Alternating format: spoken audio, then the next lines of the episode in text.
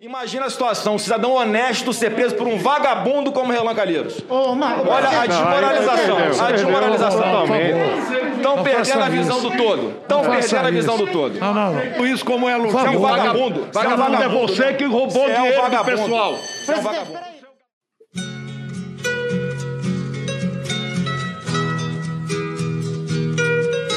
Então preste atenção nessa bosta aqui.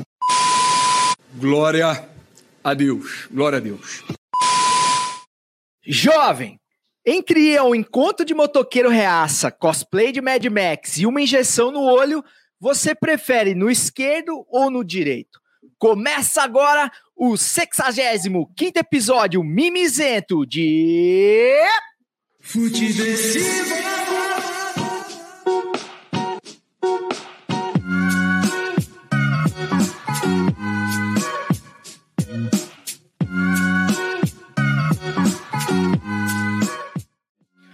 Seja muito bem-vinda, seja muito bem-vindo. Eu sou César Cartoon e esse é o Futiversivo de número 65 que chega com a alegria possível e a sagacidade de sempre necessárias para sobreviver à Brasileia dos novos tempos.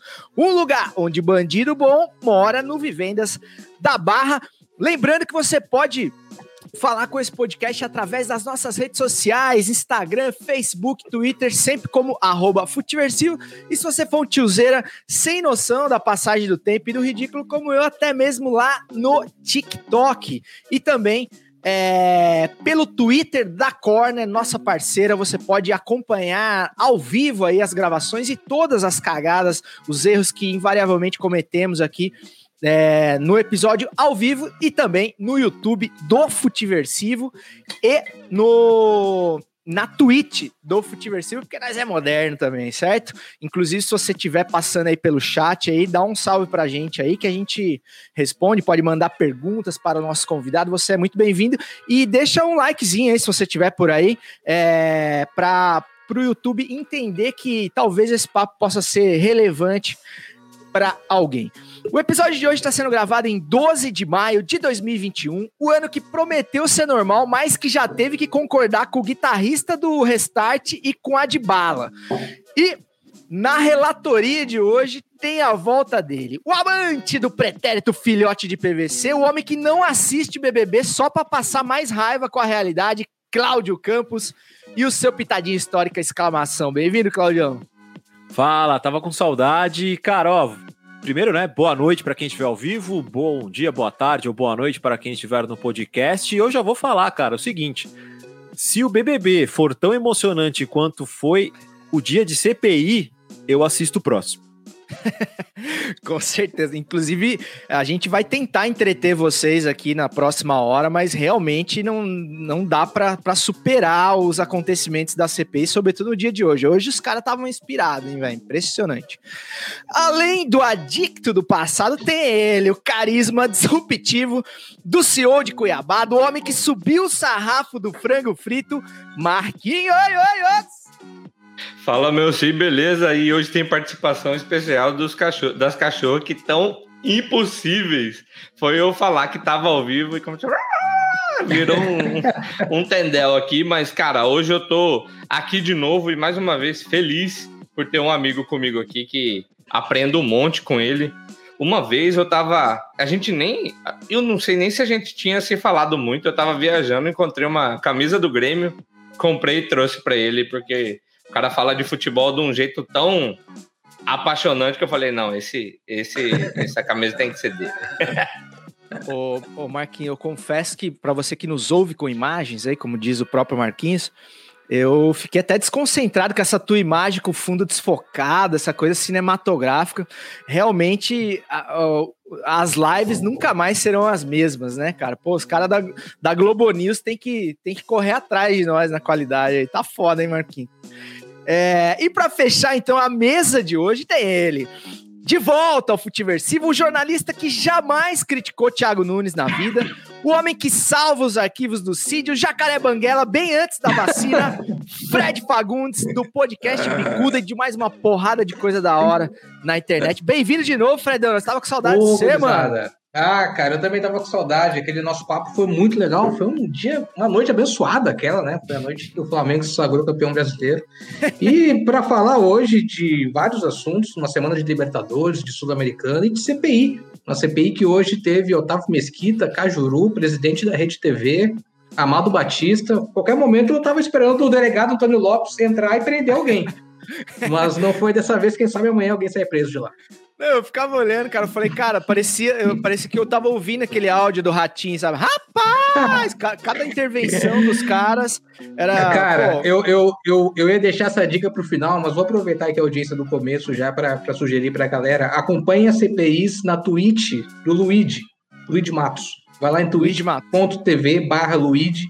Ele tá fazendo um acompanhamento de todas as sessões da CPI. Ele vai do início ao fim, são 6, 7, 8 horas de live direto. Hoje bateu 20 mil pessoas assistindo. E ele Caramba. sonoriza a CPI. Então ele coloca funk do Renan, ele coloca o ratinho, ele coloca tá pegando fogo o bicho. É maravilhoso, cara, maravilhoso. Depois Pô, procure, que- procurem lá na Twitch, Luigi. Cara, vou procurar. Eu não, eu não conhecia. Às vezes eu acompanho pelo Meteoro Brasil, pelo YouTube. Ele também tá, tá, tá acompanhando ali direto, mas vou, vou pegar essa dica aí já. Primeiro, primeiro quem indica aí antes da, da apresentação. Fala, E, Marquinhos. e hoje eu tava, tava acompanhando aqui, tava acompanhando não, tava no Twitter e me sugeriram, o, me sugeriram, não, o Twitter me sugeriu o Luigi várias vezes, mas várias vezes. Eu falei, gente do céu, o que que tá acontecendo? Por que que... Aí agora tá tudo explicado. Não, não, o Luigi tá arrebentando nessa, nessa, nessa cobertura da CPI. Massa, massa. E teve o grande finale, né? Que foi o Flavinho chamando o Renan de vagabundo, o Renan chamando o Flavinho de, de ladrão, os dois certo. E... e o depoente mentindo o dia inteiro, tá? Coisa, coisa linda. É, então, meus amigos, sem mais delongas, vamos pra pauta aí pra gente aproveitar o nosso convidado o máximo possível. Mas antes, né, Marquinho, vamos tomar uma coisinha, até porque o Brasil nos obriga a beber, certo? Certo demais.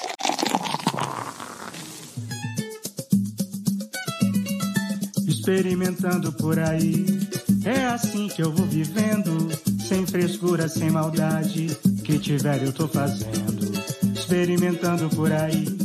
É assim que eu vou levando, do Iapoque ao Chuí. Vamos experimentando. E aí, vamos experimentar? Ah, por essa vocês não esperavam, né, cara? Pô, cara. Cara, o Marquinhos, a gente a gente ainda vai descobrir que ele era o, a vaquinha da Parmalat, uma coisa assim, sabe?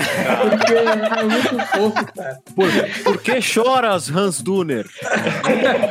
Que isso, cara. Pô, Vamos cara é experimentar, monstro cara. demais. Pô, isso aí, nem, nem a Piracanjuba consegue. Ah, nem, nem, nem o esquenta da Regina Casé tem uma vinheta dessa, Marquinhos. Porra. Ai, caralho. Essa vinheta eu preciso agradecer o Ed, que fez a música, e o Raul, que cantou, e também o Juninho Pavora, que fez a, a parte da instrumentação, da produção musical. Mas, vamos falar em experimentar. Ah, só não quebra, né? Que eu sou bom de quebrar, vocês sabem. Aqui já quebrei várias coisas. Cara, hoje eu tava. é, eu, tava, eu sempre quis falar assim, não tá focando? Ah, nossa, e, e tá, e tá suando a danada, hein? Tá, e, tá, e massa o rótulo, eu tava passando num, num dos mercados aqui e vi. Daí eu falei, cara, pronto, já tenho que experimentar, porque esses dias, Fred, eu fui experimentar. Falei, ah, vou experimentar uma cerveja X. Aí eu tomei uma dura do âncora daqui, que ele falou: rapaz, você já experimentou essa aí, vai parecer merchan, você precisa mudar seus conceitos e variar mais, eu experimentando Verdade. por aí, não sei o que, não sei o que. Aí eu falei, tem razão. Então, tô aqui agora com uma Labirra, não sei se é assim que pronuncia, uma Australian Pale Ale. Eu nunca nem tinha ouvido falar que tinha Australian Pale Ale, já vi American Pale Ale, mas deve ser igual. O cheiro é parecido, ela é, é frutada e diz que harmoniza com, com carpaccio. Com carpaccio e com hambúrguer. Ou E seja, com, e com você pode salaminho, comer né? com qualquer como um. tudo. se harmoniza com carpaccio e com hambúrguer, come com qualquer coisa. E eu harmonizo com um salaminho, mas hoje não tenho salaminho aqui, mas vou, vou experimentar. Detalhe Saúde. que tem um, que tem um bicho cafezinho. marombado na cerveja. Talvez ele tenha comprado por engano achando que era o whey protein. O Whey Protein. É. Tem um canguru. É um canguru? Ah lá, Um o cara é um canguruzão, canguru maromba. Ah, é verdade. É marombado mesmo. Eu nem tinha visto isso, Claudião.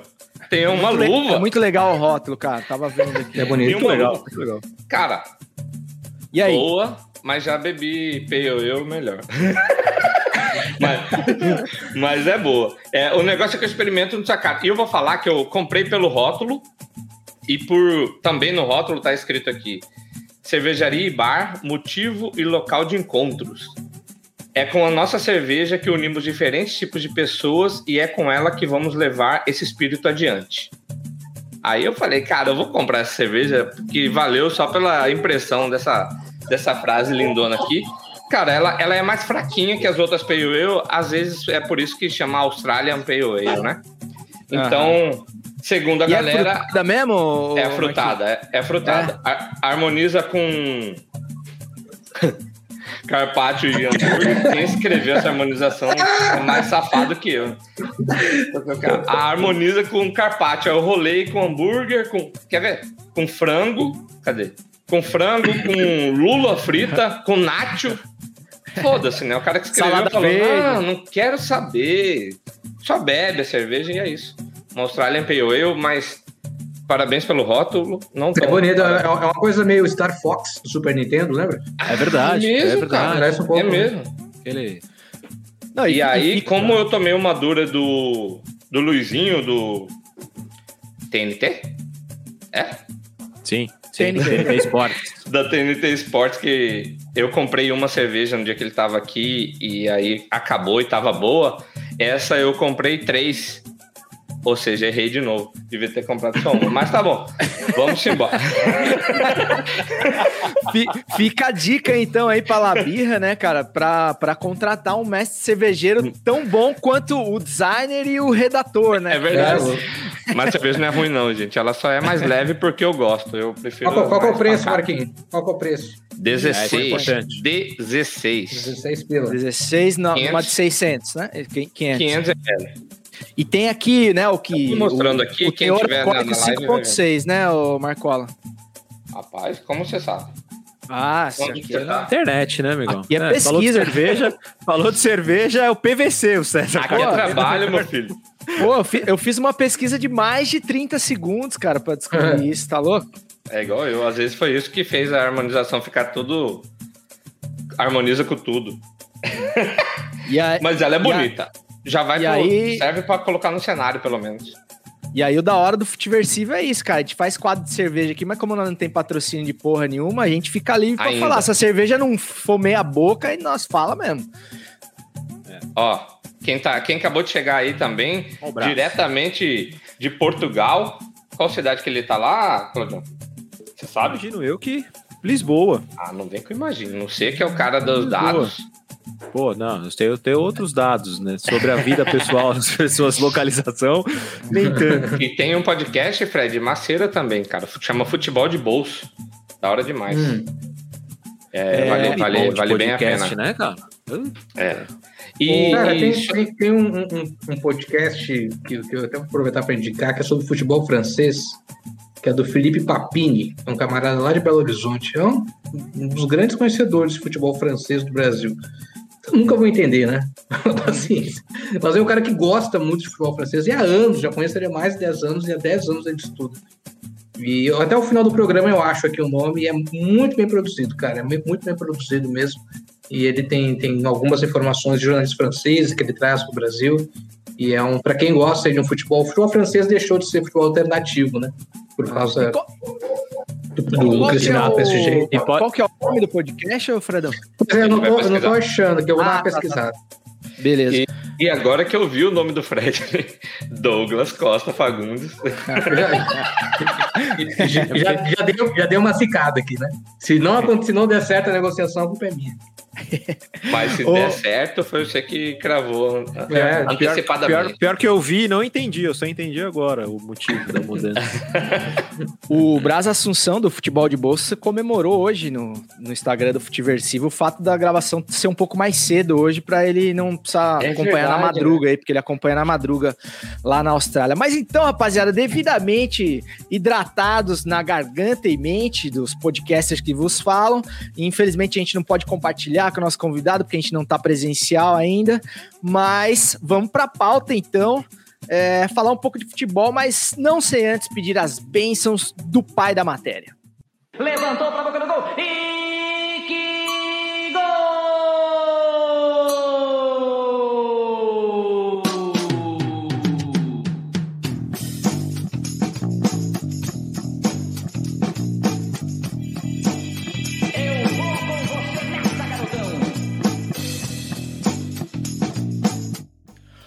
Sempre, sempre com as bênçãos do mestre Osmar Santos, o pai da matéria, voz das diretas. O maior de todos, na minha humildíssima opinião, é que a gente dá início aos nossos assuntos aqui, o nosso feijão com arroz, futebolístico ou não. Ah, só antes, Marquinhos, vou te falar que, como, como a gente é é funcionário do Futiversivo, a gente não tá com acesso ao chat, tá? Só você que é o administrador aí Sim. da live, então nós não, Ah. a gente não, não tá vendo os Isso é nosso. aí. né? Tá bom. O, o, o Bra. Pode falar, Claudião, desculpa. Né, que você é tipo o nosso Omar Aziz, nosso Renan Calheiros. Aqui a gente tá só. Você, É. você que, você que comanda o negócio. Você que é o relator aí, mano. Eu pensei que eu era o repórter de campo, igual o Fernando Arantes. Ah, o Brás falou que eu tinha lido, ele colocou Ah, Leiria e eu tinha. Eu não tinha entendido que era cidade. Aí depois, com o complemento dele, que ele falou mais nascido na cidade do Porto, aí eu entendi. E só para fazer uma correção, é, Cezão, hoje, é, especialmente, nós não estamos pelo, pelo Twitter da, da Corner. Ah, Hoje é? estamos pelo Facebook, YouTube e Twitch do, do Futiversivo. É, hoje nós estamos reaça. A, a, a Corner mandou nós embora? Que que- Não sei se mandou nós embora, mas. Ao, ao vivaço, Não- assim, não? Não sei se mandou embora, mas não estava autorizado pra colocar. De- deixa, deixa abaixo. Então, então, quem sabe o Mentira, elenco. do mentira. tô brincando, tô brincando. A gente teve uma pequena mudança de conta aí por motivos eh, das internas e da firma, mas enfim, na semana que vem a gente deve voltar pro Twitter da Corner também, ou não, nunca, nunca se sabe. Caras, eu tenho sido cobrado aí pela audiência do Futiversivo, falando que o podcast tá muito. Tá muito leve, tá deixando de tocar na- nas feridas mais, mais profundas aí da sociedade. Então hoje a gente vai voltar um pouco pro nosso DNA mimizento e vamos falar de coisas só polêmicas aqui hoje, aproveitando que a gente tem um, tem um cara que, que tem um conteúdo profundo a, a ponto de abordar aí tais assuntos. Começando, cara, pela declaração da, da atleta da, da seleção brasileira, pelo menos até então, e do Palmeiras, a, a Chu, atacante, é, sobre, cara, a morte do Paulo Gustavo, que a gente é, noticiou aqui, de certa forma, durante a live do, do episódio passado, com muita tristeza, com muito pesar, e ela fez uma declaração, no mínimo, infeliz sobre a morte dele, relacionando com a questão da sua orientação sexual, das suas preferências religiosas e como ela é, é, de uma vertente religiosa muito oposta, muito distinta, é, como enfim, como se existissem é, deuses diferentes no mundo, enfim, não entrando tanto nesse mérito, ela concluiu que as portas do céu não se abririam para Paulo Gustavo por conta dessas suas preferências em vida e ela foi muito atacada também. É, a reação foi assim, diria que tão violenta quanto a declaração dela, que foi muito violenta, né, a gente. E eu queria saber de você, Fredão, é, você acha que a reação, como quase em tudo que é polêmico, que que cancela pessoas no país, ela é tão violenta e deslegitima a, a, a própria a própria primeira afirmação da pessoa que foi muito errada, mas quando a reação vem num peso assim, você acha que a gente está atacando com a mesma moeda, ao invés de, enfim, tentar tirar uma lição disso, enfim, ter uma, É. uma, uma maneira mais de, mais empática, né, de, de lidar com a situação. O que, que você acha, mano? Cara, eu senti nesse caso da Chu é que a reação foi desproporcional ao acompanhamento, ao desdobramento que ela teve. Porque muito se falou no dia seguinte de punições, é, de, de desconvocar ela da, de, de futuras convocações da seleção, de até uma exclusão do grupo do Palmeiras, mas eu li pouco. Ontem eu ouvi o técnico do Palmeiras comentar o fato, o fato que o Palmeiras editou, fez uma resposta mais institucional, isso é importante, mas eu ouvi pouco do clube e pouco da imprensa de incentivar com que a administração do Palmeiras fizesse algum trabalho de base, não só com ela, mas com outros jogadores, sobre a necessidade da luta contra o preconceito, contra a homofobia, né, de, um, de, um, de uma sociedade mais tolerante. É, o fato dela fazer um comentário homofóbico não a fase homofóbica. O que é a fase homofóbica, na minha opinião, é alguém chegar para ela e falar: você fez um comentário homofóbico e você machuca e magoa e faz mal para muita gente e você comete um crime, certo? Homofobia é crime, racismo é crime. Se a partir daí ela não reavaliar as ideias dela, a maneira como ela vê o mundo, aí é um caso que, que precisa ser muito mais profundo. Não simplesmente você. É, é, é, é interessante para a mídia, é interessante para o neto vir à televisão e, e, e reclamar daquele modo, mas o próprio neto, eu acho que que é um cara que, na maioria das vezes, eu concordo, ele acabou subindo um pouco o tom naquela situação. Mas o que eu sinto falta mesmo no caso da Chu é o desdobramento disso. Não desdobramento simplesmente de punição, mas esse trabalho de base com ela e com outros jogadores, em que eu sinto falta não só no Palmeiras, mas em vários clubes. A gente ouve falar muito de trabalho de, de, de, cidadão dentro do time de futebol, com as categorias de base, mas como que esse trabalho é feito? Não é só com uma palestra do Ministério Público por mês para a categoria de base que as uhum. coisas vão mudar. Isso tem que ser diário, isso tem que ser rotina, certo? Então, eu, e aí eu aquela acho... coisa, né, Fred, desculpa de interromper, mas assim, aí onde a educação não chega, né, ou seja pelo poder público, enfim, ou pela instituição que ela trabalha, uhum. a igreja chega, né? Então, quem ensinou ela sobre esses temas foi o pastor. Então, ela simplesmente reproduziu o que ela aprendeu na, é, na, no ambiente que, que a educa, né? Que a, Exatamente. a acaba cumprindo Exatamente. esse papel. E ela, como representante do Palmeiras, eu acredito que o Palmeiras tem que sentar com ela e questionar se ela tem o interesse de aprender, se ela tem o interesse de, de, de entender como essas pessoas sofrem, como é, os homossexuais sofrem, como pessoas de outras religiões sofrem e sabe e refletir sobre sobre o que que ela falou. Cara um, uh, a gente fala né, que depois da desculpa nunca mais morreu ninguém né? Mas nesse caso dela cara eu acho que mais do que uma punição para encerrar esse assunto o que tem que ser cobrado do clube é esse trabalho de base com ela e com outros jogadores. Ô Claudião é... e é, só rapidinho aqui Cezão a gente falou de, de quando você apresentou o Claudião, acho que dá até para puxar para ele depois. É, você falou que ele não, não assistiu o BBB só para só para ser para para passar mais raiva, cara. Para passar mais raiva. E no BBB, Fred também que, que, que acompanhou, assim como eu e, e o Cezão, tem muito disso da reação desproporcional, né? Tipo, tem vários, alguns casos, por exemplo, no caso do Lucas, ele aziou todo mundo lá dentro, mas a galera é, foi tão veemente, a reação foi tão desproporcional contra ele, ou, ou tão forte contra ele, que fez vir, inverter a situação. Ele poderia ter é, estar sendo julgado e acabou sendo o contrário. E aqui fora a gente faz a mesma coisa com as pessoas que o, que o, o cancelaram. É tipo, a, a, a Carol trata ele de uma forma e a gente, para criticar a Carol, a gente trata a Carol da mesma forma que ela tratou o Lucas. Sacou? Então, é, essa reação a gente tem, né? A gente quer punir, fala que precisa mudar, mas a gente quer punir da mesma forma. Mas eu acho que para ter isso, achismo, né? É, embasamento tem esse moço aqui, ó. é, Claudião, eu, eu, é, a gente fala do Fred, né? Que parecia que ele tava no nosso grupo lá, né?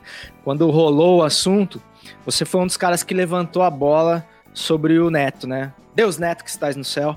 É, sobre o fato dele ter pesado as tintas é, de uma maneira, né? Aquela, aquela maneira mais sensacionalista dele e tal, sabendo que vai viralizar. Aliás, o Neto viralizando é, é banal já, né? Já é uma coisa que, que sempre vai acontecer e que é, realmente ele acaba é, dando um peso tão violento à declaração inicial, que gerou esse comentaram essa coisa de banir a menina, acabar com a carreira, né? Sim, e, e o Neto também, pô, é um cara que a gente, eu, eu como sou fã demais do Neto, como jogador, como tudo, eu, eu aplaudo e eu vibro com a evolução dele, né? Tanto que sempre que aparece craque Neto no, no Twitter, eu falo, putz, será que eu vou me decepcionar com o meu ídolo hoje? Sabe, será que é hoje que ele vai falar uma asneira muito. E, e geralmente a gente vê, pô, posicionamentos legais uma pessoa que tá tentando evoluir, que tá, tá ouvindo posicionamentos diferentes e tá e agindo ali com, com aquele jeitão dele, meio coração, mesmo, mesmo sem filtro. É, mas isso acaba. Quando o formador de opinião pesa a mão assim, né, Claudião? Acaba atrapalhando mais do que ajudando, né? É, eu acho. Você falou uma coisa muito interessante, que é a questão da igreja acolher, né? Ah, e, e, e querendo ou não, é a bolha dela, né? Sim. É, eu vou fazer um comentário meio bizarro aqui, mas é só pra gente entender onde a gente tá pisando. É, na bolha dela, o Edir Macedo vai pro céu. Tá? Ah, exatamente. É, é, é pra gente também entender que existe o outro lado. É, e, e a questão do diálogo, né, cara? Eu acho que é, é, a, gente, a gente já vem sofrendo com eleições por falta de diálogo, a gente vem sofrendo com questões da, da pandemia por falta de diálogo, de ensinar, de educar, de tipo, ao invés de simplesmente surtar com as pessoas próximas da gente, tentar dialogar, as pessoas estão. Essa coisa do cancelamento, né, cara? Porque parece que virou moda, as pessoas estão com mais gosto né? É, é, é, é sangue no olho para fazer as coisas. Eu acho que a situação que a gente está vivendo faz com que as pessoas acompanhem tudo com um pouquinho de ódio. Então, assim, é, a gente falou do Big Brother aqui, cara, eu não gosto, então eu não assisto. Agora, você não pode ligar a TV babando sangue para criticar a parada, entendeu? É, é, é. Uhum. E eu acho que a galera tá muito nisso. O cara vai liga a TV pra assistir o jogo do time dele. Ele não quer ser torcedor, ele quer ser analista, então ele quer criticar, ele quer. Pô, cara, calma, sabe? Vamos. Eu acho que nesse caso também foi isso. E analista do coisa- analista, né? Não só do. Exato, é. E tem uma coisa interessante desse caso, né? É, as vozes mais fortes do tema foram de homens brancos heterossexuais. Uhum. Olha a antítese da parada, né? Porque não teve nenhuma jorna... não teve nenhum... nenhuma mulher jornalista que conseguiu ter um espaço na TV para Uhum. entrevistar jogadoras das equipes de futebol feminino e fazer uma matéria. Não teve esse conteúdo durante a semana. Não teve. É verdade. Foram mesas redondas ou debates de cinco, seis homens, a grande 99% brancos e, e- e heterossexuais, discutindo o tema. E descendo o cacete na jogadora. Fácil, Assim, né? assim como, como voltando ao Big Brother, sem querer voltar ao Big Brother, mas é, se falou de racismo e de manifestações racistas durante toda a temporada. Mas o país parou pra ouvir quando o Thiago Leifert falou, loirinho do É. olho verde, né, cara? Então, é, Exatamente. é E o isso. Thiago Leifert, e o Thiago Leifert, ele, ele, por um momento, ele levanta a bola, ok, isso é importante, porque traz a discussão para as casas brasileiras, mas ele é tão artificial no discurso dele, em alguns pontos que ele toca, em- quando ele fala que os Estados Unidos são a maior liberdade do mundo, né? Pois é. É, e é- aquilo já deslegitimiza todo o discurso É. dele, né? Mas sabe que, que uma, uma- Já botei na Record na, na hora que ele falou isso, né? Isso aí sabe que uma. é, falar um pouco do, do Big Brother ainda, porque de fato há, há muitos temas ali que a gente pode trazer para o nosso debate. Um que, que, que eu acho que ficou claro, e eu acho que é uma discussão também que pode ser levada para casa dos brasileiros, que é o do Rodolfo. Quando ele, ele, ele faz comentários não só é, de cunho racista com o João, mas também de cunho, é, de cunho homofóbico, com o Fiuk, com alguns participantes. E ele usa muito o argumento de que ah, na minha terra é assim, eu não aprendi, eu sou do interior do Goiás, essas coisas não chegam lá. E de fato não chegam lá. E aí a gente vai entrar em uma outra discussão da falta de política pública no interior do Brasil para levar essa discussão. E por que que não chega? Cara, uma região do norte de Mato Grosso do sul de Goiás que não consegue eleger um deputado na, naquela região, o cara quando vai levar uma emenda para lá, meu, ele não vai conseguir levar uma emenda para fazer um congresso de, de discussão sobre a importância do combate ao bullying, ou homofobia, ou inclusão social. Ele vai levar uma ambulância, ele vai construir um asfalto, até porque em quatro anos ele vai precisar votar daquelas pessoas. Então, em quatro anos isso não se resolve. É um trabalho de longuíssimo prazo, de longuíssimo prazo para interior de Brasil. É, eu, Marquinhos, né, que vivemos bem isso aqui em Mato Grosso, que é de fato um estado conservador, e mas o interior de Mato Grosso, cara, é é muito conservador. Por quê? Porque essas políticas não chegam lá. Porque não há interesse público, não dá voto. A real é essa, não dá voto. E, e, e complementando, eu acho que uma baita participante para o programa, que vocês poderiam agilizar, produção, anota aí, que é a Karine Alves, do Sport TV, que é sambista, que é apresentadora, acho que do. Não é do Tá na área, ela apresenta o programa no final Sim. da noite. Sim. Nossa. Ela é, é- eu acho ela, ela, ela tem um discurso muito bom. Eu gosto muito das publicações que ela faz no Instagram. E, enfim, eu acho que rende um bom debate, inclusive, desse tema, porque, né, nós estamos nós quatro aqui falando do caso é. da, da jogadora, né? Então, é, Exato. acho que a Karine é uma, é uma, uma boa possibilidade para o programa do futuro. Cara, a gente adoraria falar com ela, com certeza. A gente E- falou aqui nas semanas passadas com a com a Fernanda Arantes, do, do SBT, e falamos com Eu a Ana assisti. Maluf também. Né? É, mas coincidentemente, nessas semanas, como a gente pega pautas aí da semana, é, não sei, eu não lembro, né, Claudio? Você estava pingando algum, al- A gente algum tava, tava tema com nesse. Liberta e Champions muito no auge, né? Começo de Liberta. Superliga, né? fase Daí final teve toda aquela Superliga envolvimento da Uhum. Superliga e tal. tal. Mas, É. mas realmente, cara, porque daí volta nisso, né? Daí é três caras também é, É. falando sobre. E, É e César, a, gente tem que, a gente tem que reforçar uma coisa, né, que é importante. É, o futebol masculino é, ele é de uma homofobia histórica gigantesca, né? Ele carrega isso até hoje. É, eu trouxe algumas recordações das nossas conversas. Na torcida do São Paulo, tricampeão brasileiro, não cantava o nome do Richarlison, por exemplo. Exatamente. O, ta- o tal tiro de meta, o tal tiro de meta, né? Que a torcida- quando se cobra, é, é, esse tipo de coisa. É, todo- é, sabe? É esse tipo de coisa. É, é, todo, todo estado tem um time em que a piada é homofóbica, né? Os estados têm essa coisa, o Cruzeiro tem lá a piadinha de mau gosto lá do- dos Marias e tal, e, e- e isso é onde mais pega. E, e não se discute, cara. É por isso que eu volto na questão, tipo. O pessoal ainda não deu espaço para as mulheres discutirem o tema. Ficou, querendo ou não, igual a gente aqui, né? É, é, aliás, a, a diferença é que eu acho que o nosso a gente abre mais para um diálogo para tentar entender, ao invés de querer impor alguma coisa.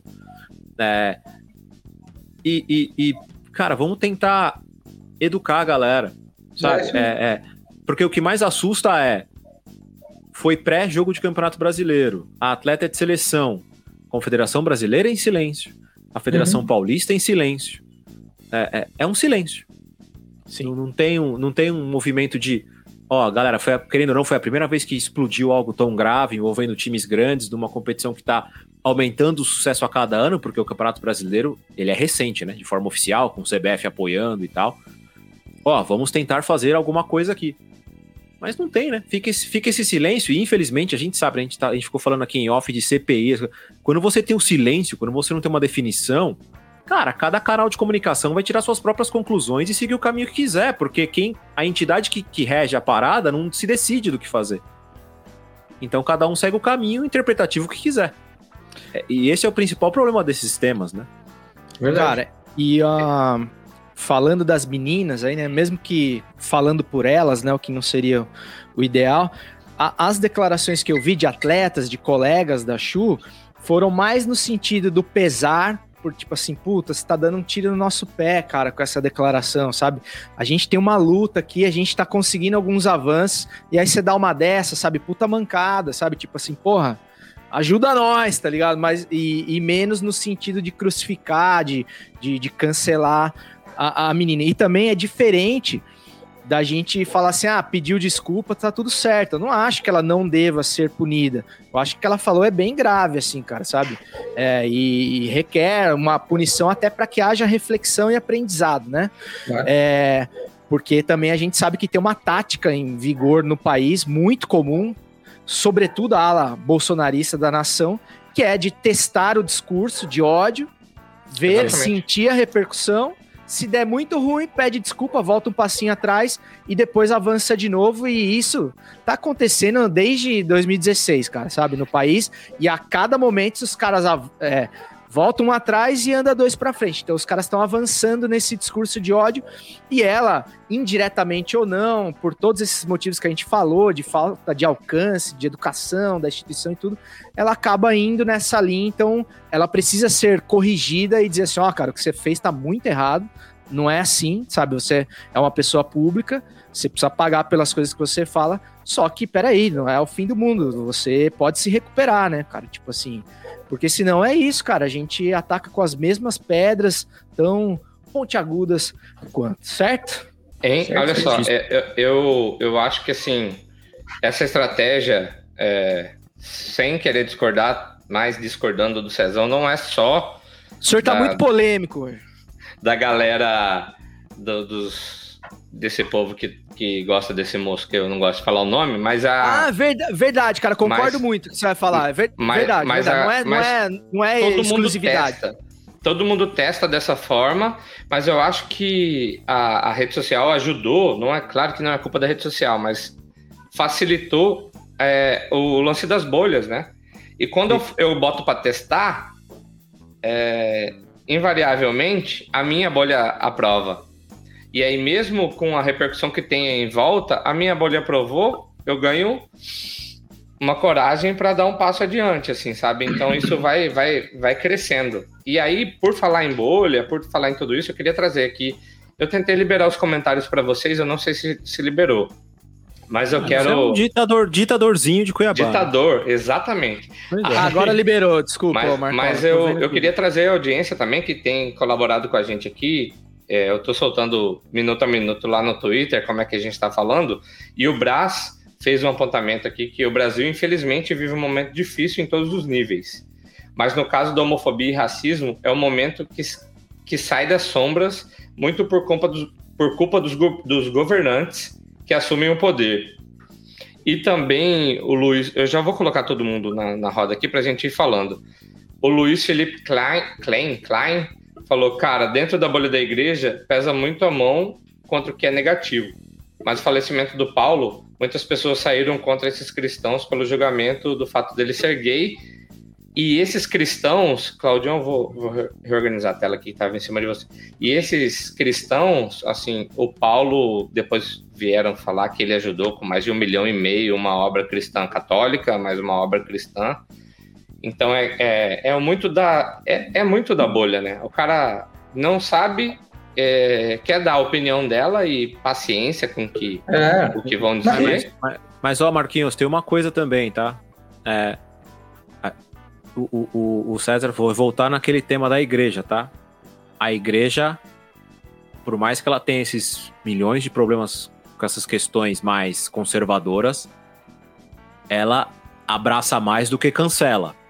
E isso é um Sim, problema dessa outra ala, tá? Dessa outra ala que a gente fala do outro lado, tá? Porque o que o cancelamento acontece muito mais do outro lado. E, e- é, aliás, é aí onde, a gente tá- onde a gente tá perdendo todas essas lutas importantes que a gente tem que ganhar. Porque ao invés da gente querer brigar, a gente quer cancelar. A gente quer xingar Uhum. no Twitter, a gente quer fazer quadradinho preto no Instagram. É, é assim que a gente tá lutando agora. Não tem diálogo, não tem discurso, não tem palavra forte, não. A gente simplesmente quer apagar a história da nossa memória, como se de deletasse um arquivo do seu computador para seguir em frente. Exatamente. E- É, e- é. Enquanto isso, os outros lados estão lá, querendo abraçar, querendo entender, querendo trazer Mas pra eu- dentro. É- é- é, sabe, por mais que seja mais conservador, ele também é muito mais convidativo para as pessoas entrarem. Eu acho que esse outro lado precisa mudar um pouquinho. é, É, eu acho, inclusive os é, comentários, né? Foi, foi muito legal que você falou, Marquinho. É, é geral, tá? É genérico. O ódio vem, a, a crucificação vem tanto para um lado quanto para o outro, assim, nesse sentido. A galera tá muito, sabe, tolerância zero, de fato, e se, se é isso, testa na bolha, fala, puta, tô sendo aprovado pelo meu grupo aqui, pelas pessoas que importam para mim, vou para cima e vou tentar, meu, fazer o que eu puder de, de, é, escrever ali para para atingir aquela pessoa com toda a força que eu conseguir, né? Mais ou menos Por, por, por isso que uma das coisas que eu defendo é, é o lance da gente falar também com quem a gente não concorda ou não gosta, ou, ou assim, para ouvir o que essa pessoa tá falando. Porque, via de regra, a gente tá tão na, na nossa bolha que acaba sendo, putz, o que eu tô falando tá certo, e você não vê que, não que o, que o outro tá falando vai estar certo, mas você não vê o quão bizarro o outro tá sendo. Quando é, o Twitter do Trump foi suspenso, enfim, eu acho que tem que deixar esse cara falar, mano. Deixa ele falar pra gente ver os absurdos que ele tá falando. O problema é que tem a bolha deles. É, o problema Mas- é esse. Exato. Mas só fazendo um parênteses para não deixar de prestigiar quem, quem passou aqui no, no- no- no- nos comentários, tem também a galera que tá só mandando um abraço pro Fred e pedindo pro Fred mandar um abraço pro Grupo X. Esse O é Grupo X é né? por conta do. do É o do X. Deve ser É, o X X. do sanduíche X, né? É, é um é, tem, tem um, tem um- É um tem um sanduíche grupo. desse tamanhozão, assim. E X, ali, né? Aliás, ó, ó X, sem, X. sem, puxar, sem puxar a sardinha pro lado do convidado, eu fiquei, uma- eu fiquei. Eu fico muito em Novo Hamburgo quando eu vou pro, pro sul. Sim. E o melhor, um dos melhores X que eu já comi é da lanchonete do Grêmio. Tem um- uma lanchonete que faz X que é do Grêmio. Em Novo Hamburgo? Em Novo Hamburgo. E é um dos melhores Ah. que eu já comi. Pô, tem, tem a hamburgueria, a hamburgueria 1913, até tinha uma, uma loja em São Paulo, mas acabou fechando. Mas o, o Grupo Por X que será? existe, Né? existe o, o- o- Grupo X no WhatsApp. E tem uma galera que, que discute o Grêmio. Ele tem o Marcelo Mota, que mandou mensagem, que é um, é um designer de São Paulo, o, o Douglas Weber, que, que é blogueiro das antigas e, e é produtor na, na Rádio Gaúcha, o Pedro Biso, que é o primeiro eliminado do primeiro Masterchef, que é meu amigo também de muitos anos. Eu adoro que honra, hein? Baita currículo. baita- E o, e o Lisandro, Lisandro Castro, que o Marquinhos conhece bem também, camarada nosso daqui de Cuiabá. Cara, uma coisa que eu amo dos seis é as figurinhas do Grêmio.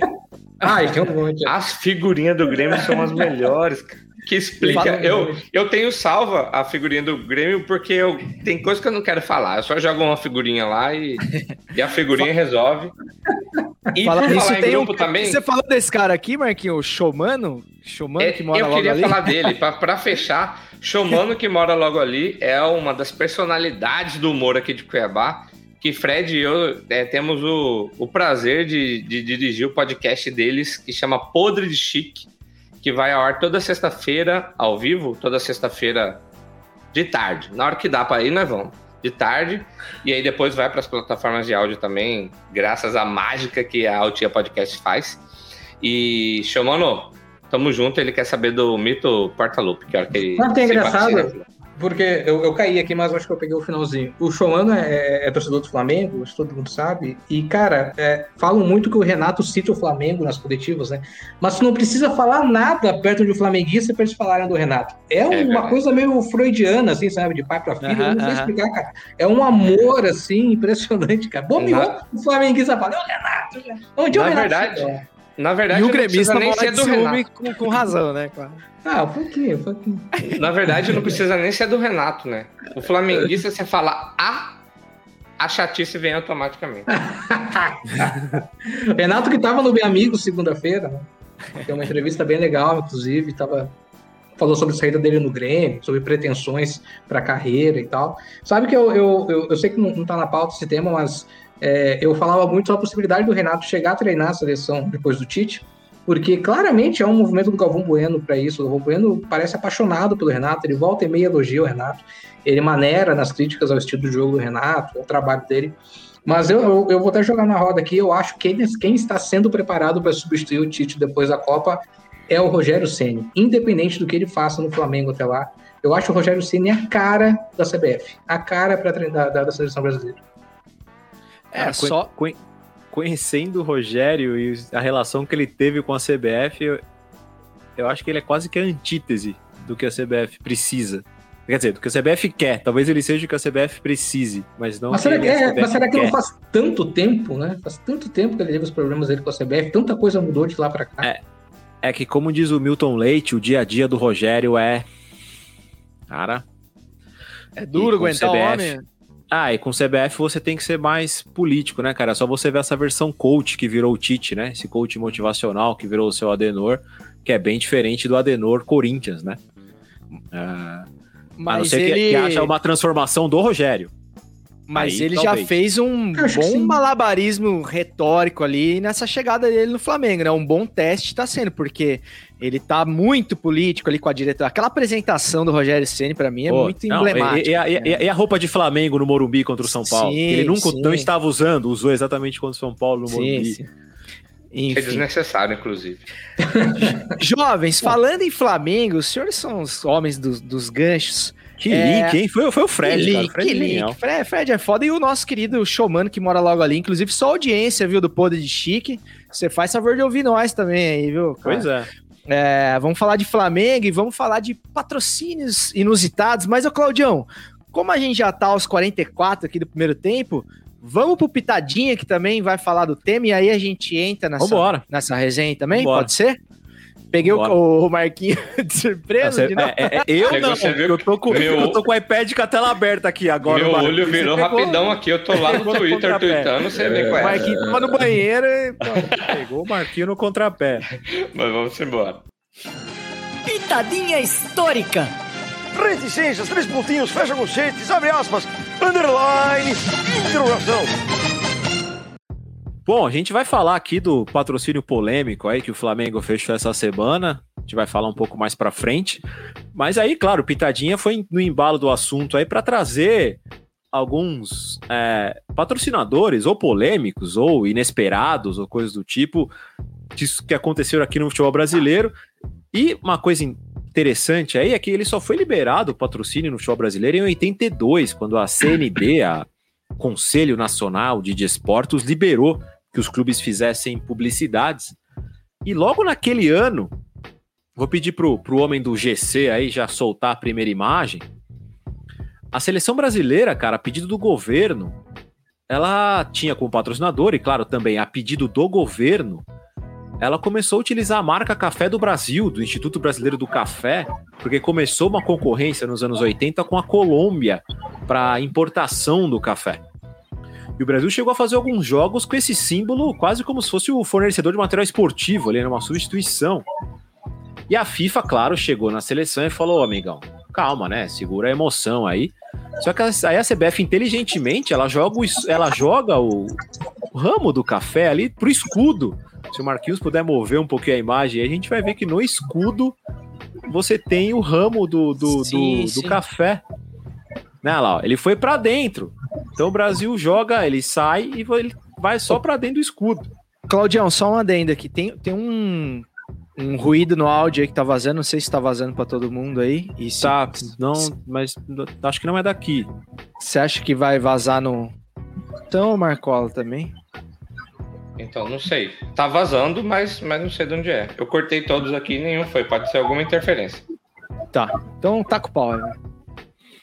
Tá, então, então isso, isso aconteceu durante o ano de 82. É, outro interessante da Celessa, põe na tela aí, Marquinhos.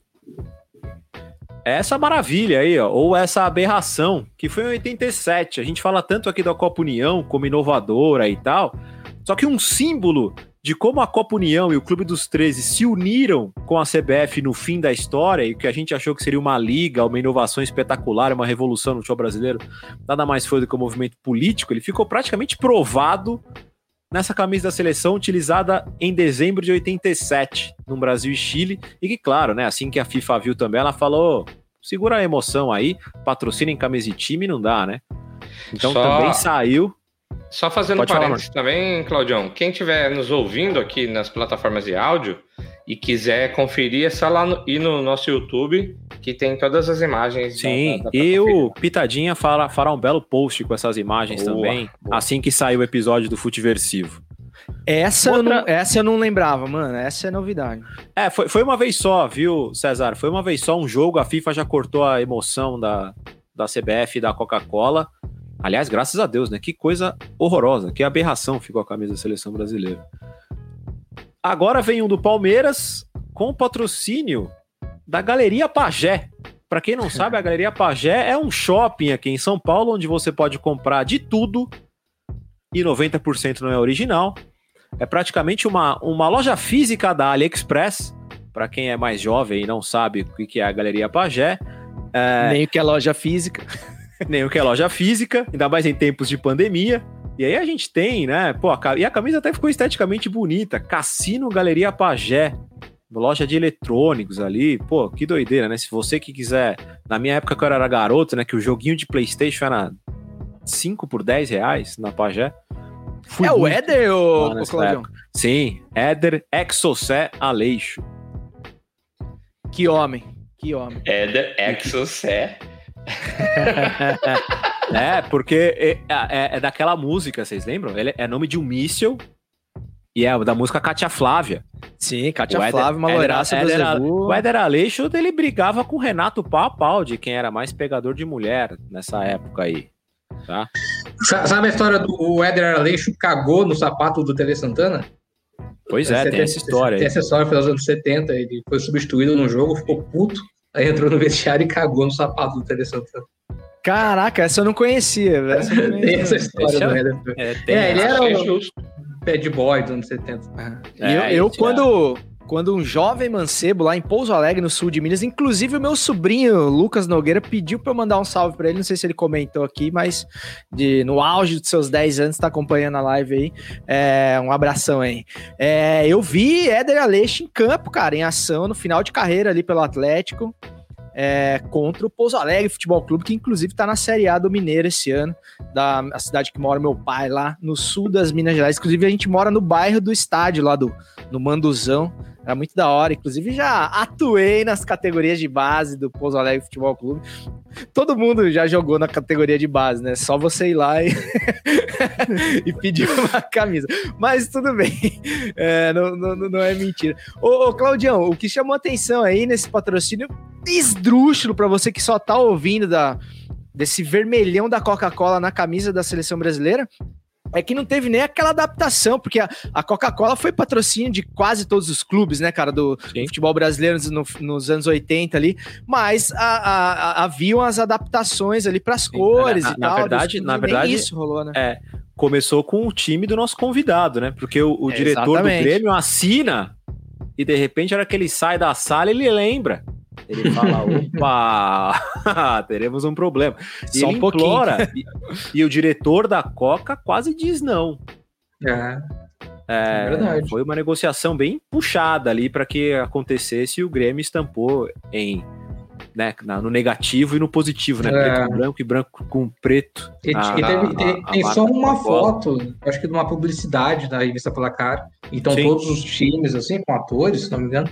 E aí é uma camisa produzida do Grêmio com aquela com aquele símbolo vermelho no meio do peito. Bem, bem, bem estranho de ver. Sim, que é o anúncio na, da Copa União. É. Na verdade, isso aí nada mais era que um presságio do que seria o futiversivo. As cores do. Exatamente, exatamente. Inclusive, vem aí, hein? Quem sabe a camisa do Futiversivo aguardem. É, inclusive, cara, na, na- eu tive na Arena Grêmio na, na última Copa América e foi a primeira e única vez que eu vi o logo da Brahma em azul, cara. Eu olhei e falei, mano, isso é uma rivalidade que tem que respeitar, Ah, tem- né, cara? Pô, os caras tem- pintar a Brahma de azul, é, tem que tirar o chapéu, cara. É, nos anos 90 deu um rolo danado. É, sei lá, eu, eu acho que é um, é um conservadorismo que às vezes prejudica o próprio clube, assim, porque a camisa do Grêmio mesmo, ela tem uma super identidade, isso é legal, isso é louvável, mas é sempre igual, né? É sempre igual. A camisa do Grêmio tem, tem, tem poucas é, transformações. Não Mas- reclama disso, cara, não reclama. Não, é, eu, eu já tenho reclamação, mas, mas às vezes eu, eu, eu, eu- reavalio assim, se a possibilidade não de outra cor, mas enfim, de outros designs, etc. Mas eu- um problema que eu lembro dos anos 90 foi no extintor de incêndio.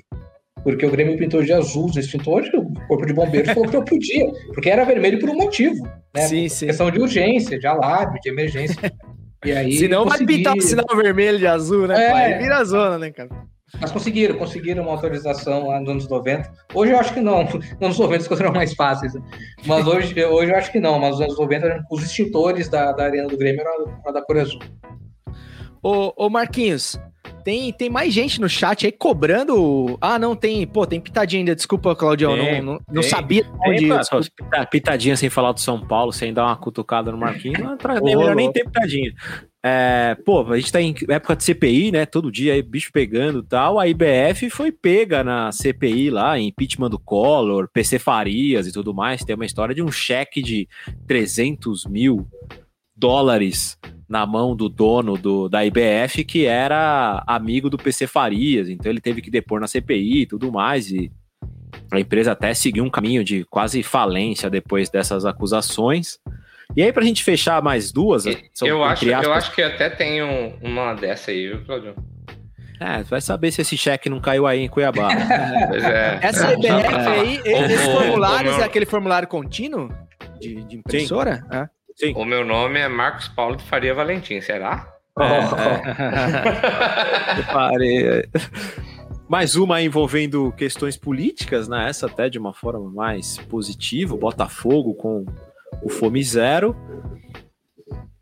Eu fico em dúvida se o Botafogo tava divulgando o Fome Zero. Se ele Ou estava se ele tava querendo um, um confessando, auxílio. Marquinhos, não era, uma Era um pedido. Era um pedido. Atrás aí tá eu- escrito pô, help, né? Ô, Marquinhos. Pô, vou passar para vocês aí, se vocês lembram de mais alguns. Tem muitos, né? Eu trouxe só alguns aqui até para a gente puxar o assunto do patrocinador do Flamengo, que tem um pouquinho a ver, questões políticas, Tem, polêmicas. tem e mais tal. uma, Claudião. Mas, né, esse é chave de ouro, né, cara? Que ah, esse, esse é... o clássico, esse que eu ia falar. Então eu atravessei. mais mais inesperado, mais inesperado de todos, assim, né? O mais inusitado. Cara, eu mais tava surpreendente. assistindo. E, e a curiosidade é, não teve formalização disso. A ideia foi só do Eurico. É verdade, é. Que é do Eu SBT na, na camisa do Vasco, tá? Pra É, quem tá só no, nos É, não só. Eu só pra tava vocês, né, pra trazer assistindo um isso e pequeno não entendi nada. É, exato. É, e pra- pra- o SPT também não, tá? Conta aí, Claudião, a O história. Silvio Santos É. falou, ué, Tem um, tem um contexto com a questão de, de, de, de, ô, mudança de horário de jogo e tal, as críticas que o Eurico recebeu, porque para quem não se lembra, o Eurico pedia para as pessoas que caíram em São Januário na final do, do, do, da- do João Avelange de 2000, que elas saíssem logo do campo para o jogo voltar. E, e ele exigia que eles saíssem do campo o mais rápido possível para acontecer a partida. É, e, e, e Eurico tinha medo do seguinte, assim, é, podia perder jogadores no período da transição para uma final e outra, caso a final fosse no outro ano, o jogo adiado, ele estava com problema com negociação com o atleta, é, o, o São Caetano tinha alguns desfalques que poderiam voltar, então ele foi muito criticado pela, pela Globo na época que transmitia o, o, o- campeonato, e aí, pô, como revolta ali, uma vingança, ele fez por conta própria. Repito, não houve assim, o SBT não entrou em contato com o Vasco para patrocinar. Foi o Euricão que pediu para estampar SBT na camisa e entrar em campo. Não teve formalização de negociação para que isso acontecesse. E, pô, é uma das umas loucuras mais históricas do futebol brasileiro. Imagino que o Silvio Santos também não deve ter achado nada ruim, né? Nem um pouco. Imagina o Silvio assistindo o jogo na casa Cara, dele. se, se brin- se brincar, até hoje o Silvio Santos não sabe que isso aconteceu. É. Tem, tem uma, tem uma foto bastante legal, que é da foto oficial da seleção de 90. O Brasil se classificou para aquela Copa e teve um problema na premiação. A CBF não pagou a premiação que havia sido prometida. E aí, na foto oficial na Granja Comari, eles são todos com uma jaqueta e tem um patrocinador na jaqueta, que é a Pepsi. E aí, a- os jogadores posam para foto cobrindo o patrocinador. O grupo, o grupo, foi, o grupo foi animado para a Copa. Imagina, Imagina, como, né? como é que entra Gostou, nesse... né, Pô, Fred? imagina Clima bom. chegar no avião, o presidente, opa, boa tarde, boa viagem. Clima bom. Ai, ai. E- Cara, diga, e diga. Uma, uma, uma camisa, não sei se é bizarra, mas assim, eu acho que bizarra pela quantidade de patrocínios que tinha, foi a camisa do, do Corinthians quando o Ronaldo foi para lá. Sim, sim. Que tinha muito patrocinador. é, é, tinha- eu acho que foi ele que trouxe o patrocinador da, da Omoplata, É, na- na Axila. Na Foi a ele tinha Multimarcas, né, né? Foi, a- foi a Multimarcas e o grupo Pan-Americano, que aí também envolve o, o Homem do Baú, né? Ah, e, e ele tinha parte nas negociações, alguns, como estes em homoplatas, o avanço no sovaco, né? Porque teve isso, né? Teve avanço Uhum. no sovaco lá na camisa do, do Corinthians. Esses iam diretamente para pagar o Ronaldo. Né? O- os principais ficavam com o clube, mas esses patrocínios extras, ele eram as negociações em função do Ronaldo. Que loucura, Caralho, que loucura, que cara. foda, Eu mas acho era legal. muito patrocinador, né? Era muito, muito. Eu acho legal essa, como. essa, essa tá bem tranquila ainda. É, Essa aí tá suave. Tá suave. Eu acho legal como alguns, alguns patrocinadores. Você falou do baú, eu lembrei. Pode falar. É, Eu tenho uma dessa época aqui, ó, com baú, Bozano, Batavo, é um... mas ainda ficou pior ainda, porque essa aqui não tinha os da... Essa tá tranquila, essa tá Ah, manga, essa tá de boa ainda. É, só de boa. Não, o que eu ia falar, duas coisas. A primeira é que é engraçado como alguns clubes criam uma identidade com o patrocinador em que você puxa na memória a camisa do time e tu lembra do patrocinador. Né? Eu lembro, por exemplo, São Paulo, a TAM, nos anos 90, e também a Data Control, né? que era a empresa de informática, de aula de informática. Aham. Cansei de tomar gol do França com Data Control escrito no peito. E o, internacional, o, a, a Plub, né, A que é nos anos 90, que é empresa de, de seguros e tal. Então é a Parmalat, né? Por N motivos, com Palmeiras e com Juventude. Então é legal quando, quando tem essa relação. E a outra questão que eu queria falar é, o- é o chamado o, o golpe da divulgação da camisa, né? Quando você, ah, o clube lança a camisa e você vê aquela foto de estúdio bonita. Nossa, que camisa linda! E quando você vê na loja, tá lá. Aquele abadá. Nossa, aí tem aquele monte de coisa, dá uma desanimada pesada, assim. Cara, esse negócio que você falou da identificação né, é muito interessante, que pra mim, por exemplo, eu cresci lá em Minas, né, lá em Pouso Alegre, a cidade que eu falei agora há pouco. Então eu não sabia o que que era calunga, né? Não tinha calunga em Pouso Alegre, né? Calunga só, só tinha em São Paulo na época. E pra mim, Calunga era uma parte da camisa do Corinthians, cara, sabe? Pra mim, eu não sabia que aquilo era uma marca de nada. E eu cresci achando aquilo por muito tempo. E, cara, eu lembro até hoje, quando eu cheguei em São Paulo primeira vez, de, ah, cara, esse aqui que é a Calunga, papelaria, essa porra. Então, realmente tem, tem, tem essa ligação. A Parmalat também é outra clássica aí com o Palmeiras. E as Coca-Colas da vida aí. Tem a, a Gabriela Torres aqui no, no chat, né, Marquinhos, pedindo pra falar de Grêmio aqui. Falamos levemente. Márcio Costa, enfim, tá uma rapaziada. É a polícia, a polícia passando. Cara, o, o, o, o Lisandro, que eu citei aqui do Grupo X, tô tentando lembrar que o patrocinador agora eu não consigo. Mas ele conta uma história boa, que quando ele era moleque, tinha lá uns 10, 11 anos, ele tinha uma camisa do Santos. Ele jogava com aquela camisa do Santos e nas costas, acho que era Unicor, ou Aham. Bozano, sei lá, uma coisa dessas assim. E o apelido dele era esse. Em Cuiabá as pessoas Era chamavam ele porque estava escrito nas costas a Unicórnio. Mas não é Unicórnio, eu vou tentar lembrar o, o, o nome do, do patrocinador. O apelido dele durante anos foi esse. Ele é você gremista. falou do, do a, a, a Plub, né? Que é a- Uhum. Eu lembro pela camisa do Dunga, ele tomando aqueles dribles do Ronaldinho, É. ele tava com essa camisa. Eu falei, caramba, cara. Essa camisa é bonita, né? É, e tinha um Adidas, assim, que era. A Adidas também abusava do direito É. de mostrar a marca, né? Caraca. Essa aí, essa aí eu lembro de tomar gol do Christian. E o Christian fez Christian. camisa. Jesus Ô- Cristo. Jesus Christian, Deus negro colorado. Ô, gente, falando, falando em patrocínio, eu- o, o Claudião deu uma amaciada na carne, hein? Pra gente falar de patrocínios exóticos, saudosos, muitas vezes, mas a gente vai falar de um patrocínio bem, bem polêmico que foi fechado essa semana, que foi o patrocínio da Van, do nosso queridíssimo velho da Van aqui de Brusque, é, com o Flamengo, né, cara? Um dos maiores clubes do país, aí, se não o maior. E a, a grita também foi enorme, assim, né? Então, eu queria saber de vocês aí, primeiramente do nosso convidado Fredão, cara, o que, que você achou disso? Tentando aí se colocar um pouco no lugar do flamenguista e também da, da visão business, né, do, do, negócio, futebol e tal, né? Se o, Uhum. vamos dizer assim, se a, se a Van fizesse uma proposta lá pro, pro Bicuda lá, falar, ó, cara, nós vamos bancar a parada aqui, vamos chegar junto. É, você acha que tem, é, tem posicionamentos ideológicos que são inegociáveis é, com marcas tão populares e plurais, como é o caso do Flamengo, por exemplo? A ponto de se negar um patrocínio que eu imagino que Uhum. seja uma comercialmente muito interessante para o clube? Pois é, eu acho que sim, que existem posicionamentos que você segue e que te impedem de acertar alguns, aceitar alguns acordos. É, não falando só pelo Bicuda, mas é, você sabe que eu trabalho com a parte comercial do CID, do Não Salvo.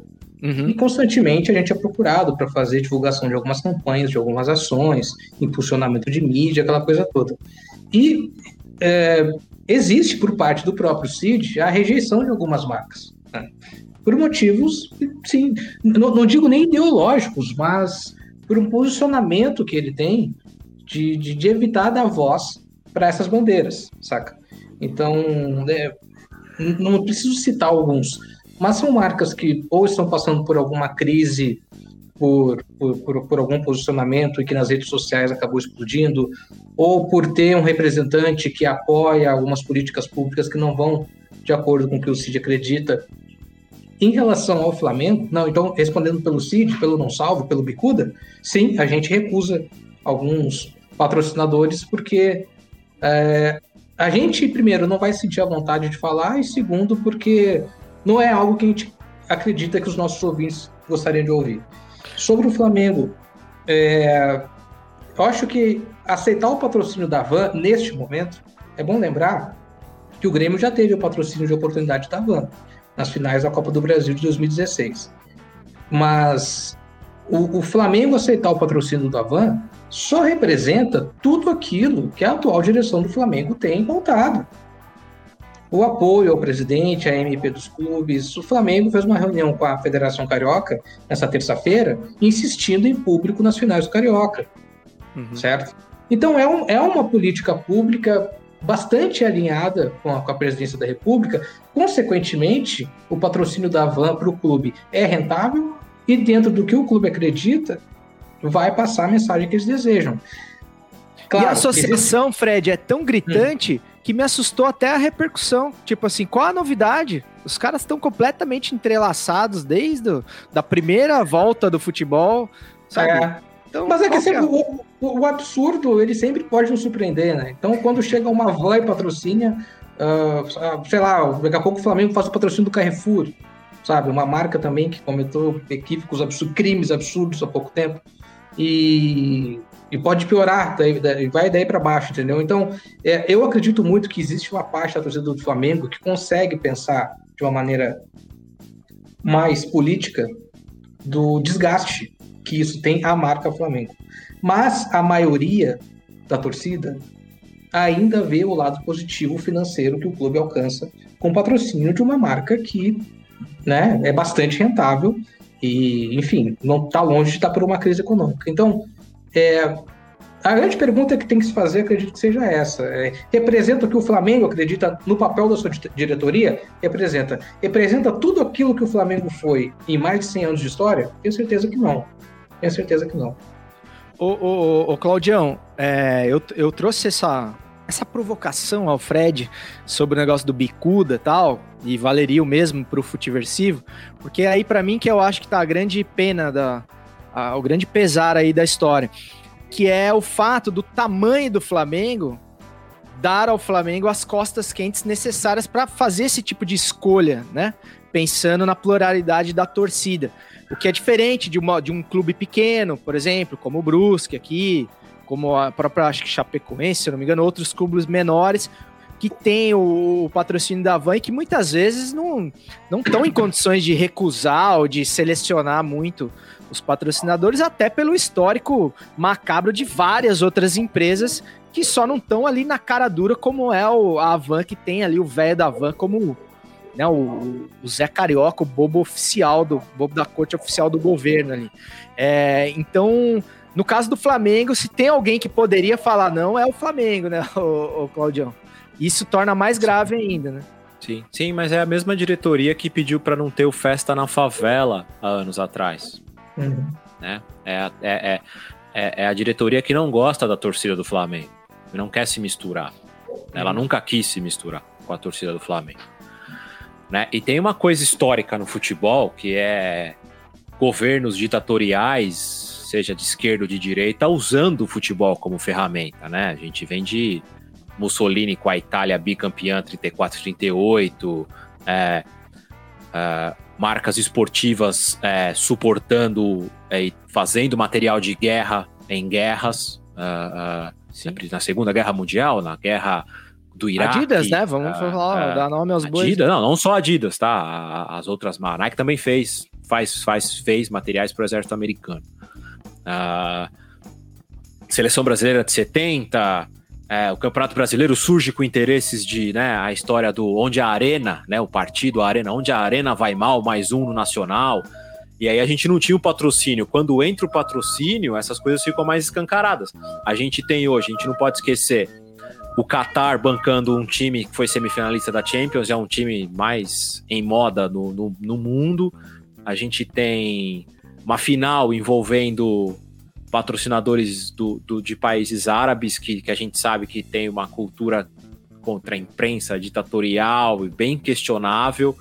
É, um desses sheiks tentou comprar o Newcastle recentemente para lavagem de dinheiro e o cara foi é, considerado culpado na morte de alguns jornalistas ingleses recentemente. Então, assim, faz parte, né, cara? Já é uma coisa que nos outros países dão até uma enfeitada um pouco, né?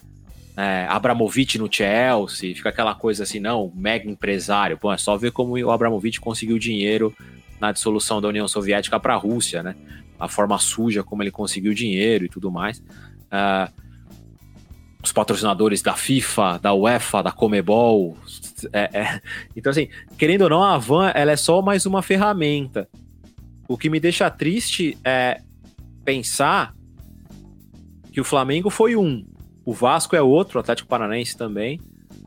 Mas, cara, qual time da Série A que se fosse bater na porta, se o velho da Van, porque ele é chamado de velho da Van, né? Bater na porta, vai falar não. Eu não consigo dar certeza que algum clube da Série A do brasileiro falaria não para esse patrocínio. Nenhum. Provavelmente nenhum. Provavelmente Eu não nenhum. consigo ter certeza. Então Nem esse é o ponto. Ô, ô, ô, Marquinhos, é, você foi o cara que trouxe a questão do, do contraditório aí, da gente falar com, com o outro lado das coisas, né? Se a gente, e eu fazendo aqui o papel do, do advogado do diabo, se a gente invertesse a situação e tivesse, por exemplo, um. a- o, o Flamengo fechasse um patrocínio com, sei lá, com a CUT, por exemplo, assim, com, a, com, a- com um sindicato ou alguma marca muito ligada à esquerda brasileira, por exemplo, você acha que, que o barulho seria proporcional É, e você acha que estaria é, tão, tão errado, de repente, quanto é, fechar um patrocínio com uma marca tão ligada assim ao governo, tão fortemente ligada? Cara, cara, eu nem acho de certo ou errado, mas eu acho que teria a mesma repercussão.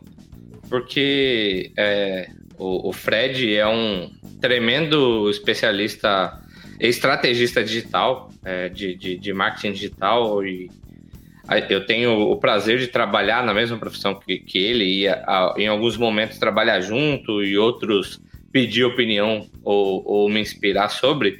E tem um lance que, que, assim, independente do termo que seja, chama legitimidade mediana. Você faz uma ação que tem muita gente contra e muita gente a favor. E é exatamente isso. Se fosse algo para a esquerda, teria muita repercussão também por é, ter muita gente a favor e muita gente contra. E eu acho que é bem isso, saca? E acho que muitas vezes não tem nada de acaso. Tem muito, Não, ca- muitas vezes exato. é, é, é Não, nesse caso tem zero. acaso. Gente, ó, ó, ó, É vamos só lembrar aqui, tá? É pra gerar essa repercussão mesmo. um cara, um cara que hoje é oposição disso, mas que fez com total interesse comercial barra ego pra chamar atenção, o fast food de coxinha do Felipe Neto patrocinou o Botafogo. Sim. Uhum. Então, assim, é, são, são por interesses. O futebol não dá lucro o suficiente para se justificar muitos dos patrocínios, tá? É, vamos também esclarecer uma coisa aqui.